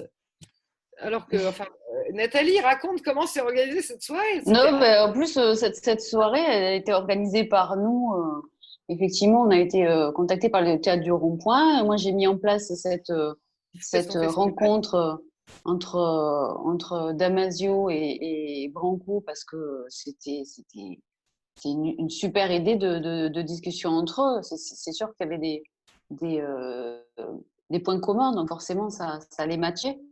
Bon, voilà, ça a été mis en place euh, comme ça. Mario y était parce que c'est l'éditrice. Denis Robert bah, a animé euh, la rencontre parce que c'est aussi un pote de la personne qui travaille au théâtre du Rond-Point. Enfin, bon, voilà, c'est. Rien de plus, quoi. voilà, rien de plus. Et le rond-point était plein? Donc, il y avait Ouais. Maïs qui était venu voir. C'est vrai que je lui avais téléphoné. Tiens, Didier, viens, comme ça on se verra. On, on finissait son livre. Donc, euh, euh, viens là, on, on dîne ensemble. À chaque fois que je monte à Paris, les auteurs euh, avec qui on travaille, évidemment, j'essaye de les voir. Donc, c'était tout à fait logique qu'on se tous ensemble. Ça n'avait rien d'un complot. Et euh, la presse, ensuite, tourne ça et vous vous dites, oh là là, ils sont tous liés. Bah oui, forcément. Enfin, c'est zéro histoire. Après, sur le, le, le rapport à, hum, à la sextape et tout, chacun peut avoir sa pure opinion là-dessus. euh, ça reste de l'opinion individuelle. Euh, mais je comprends très bien qu'on soit euh, moins. in- Mais moi, ce qui m'intéresse chez Palavanti, c'est un artiste capable d'aller jus- jusqu'au bout. Ça ne veut pas dire que. Je, je trouve ça incroyable. Mais je trouve que c'est vraiment, ça dit une époque aussi. C'est ça qui m'intéresse dans, dans l'artiste Pavlinsky, bien sûr. Bon, c'est une superbe mise au point et j'en suis, euh, j'en suis heureux d'ailleurs. Donc, euh, alors si personne n'a d'autres questions, euh, on va, on va s'arrêter là. C'était c'était un grand moment, je pense, pour tout le monde. En tout cas, les messages sont, sont dithyrambiques. Merci infiniment Marion et, Nathalie. Vous êtes évidemment les bienvenus pour une prochaine session à la rentrée. C'est avec grand plaisir qu'on vous accueillera à nouveau. Merci. Juste simplement merci. Alors vraiment, je voudrais inverser les choses. C'est nous qui vous remercions parce que c'est une chance pour nous de vous rencontrer, de pouvoir parler du travail qu'on fait quotidiennement et que et en plus de, savoir que votre attention est formidable et, le fait que vous allez lire derrière, j'en suis sûre, ça c'est formidable aussi. Donc non, non, c'est nous qui vous remercions parce que sans vous, on a vu que sans libraire, un éditeur, ça ne vivait pas, mais sans vous, on ne vit pas plus. hein. Donc, donc vraiment merci. Et puis vous savez, on n'a pas souvent l'occasion de parler euh, longuement comme ça, en s'étalant un peu, de choses qui sont aussi de la cuisine, du métier, des l'équipe. C'est la première fois qu'on me demande de présenter toute l'équipe. Et je peux vous dire que moi, ça, c'est ma plus belle fierté. Enfin, il y a le catalogue et puis il y a l'équipe, parce que c'est- puis en plus, ça change la vie quotidiennement. Et donc, euh, bah voilà, ça, c'est des espaces, c'est autre chose que euh, ce dont on a parlé. quoi. Donc, merci beaucoup et quand Merci à vous. Merci, Merci. à vous, Marion. Bonne Merci soirée. beaucoup. Merci. Merci Au à revoir. vous. Au revoir tout Au le revoir. monde. Bonne Merci soirée. beaucoup. Bonne soirée. Merci beaucoup. Au revoir. Au revoir. Bonne soirée. À bientôt. Bientôt. Oui, oui, Au oui.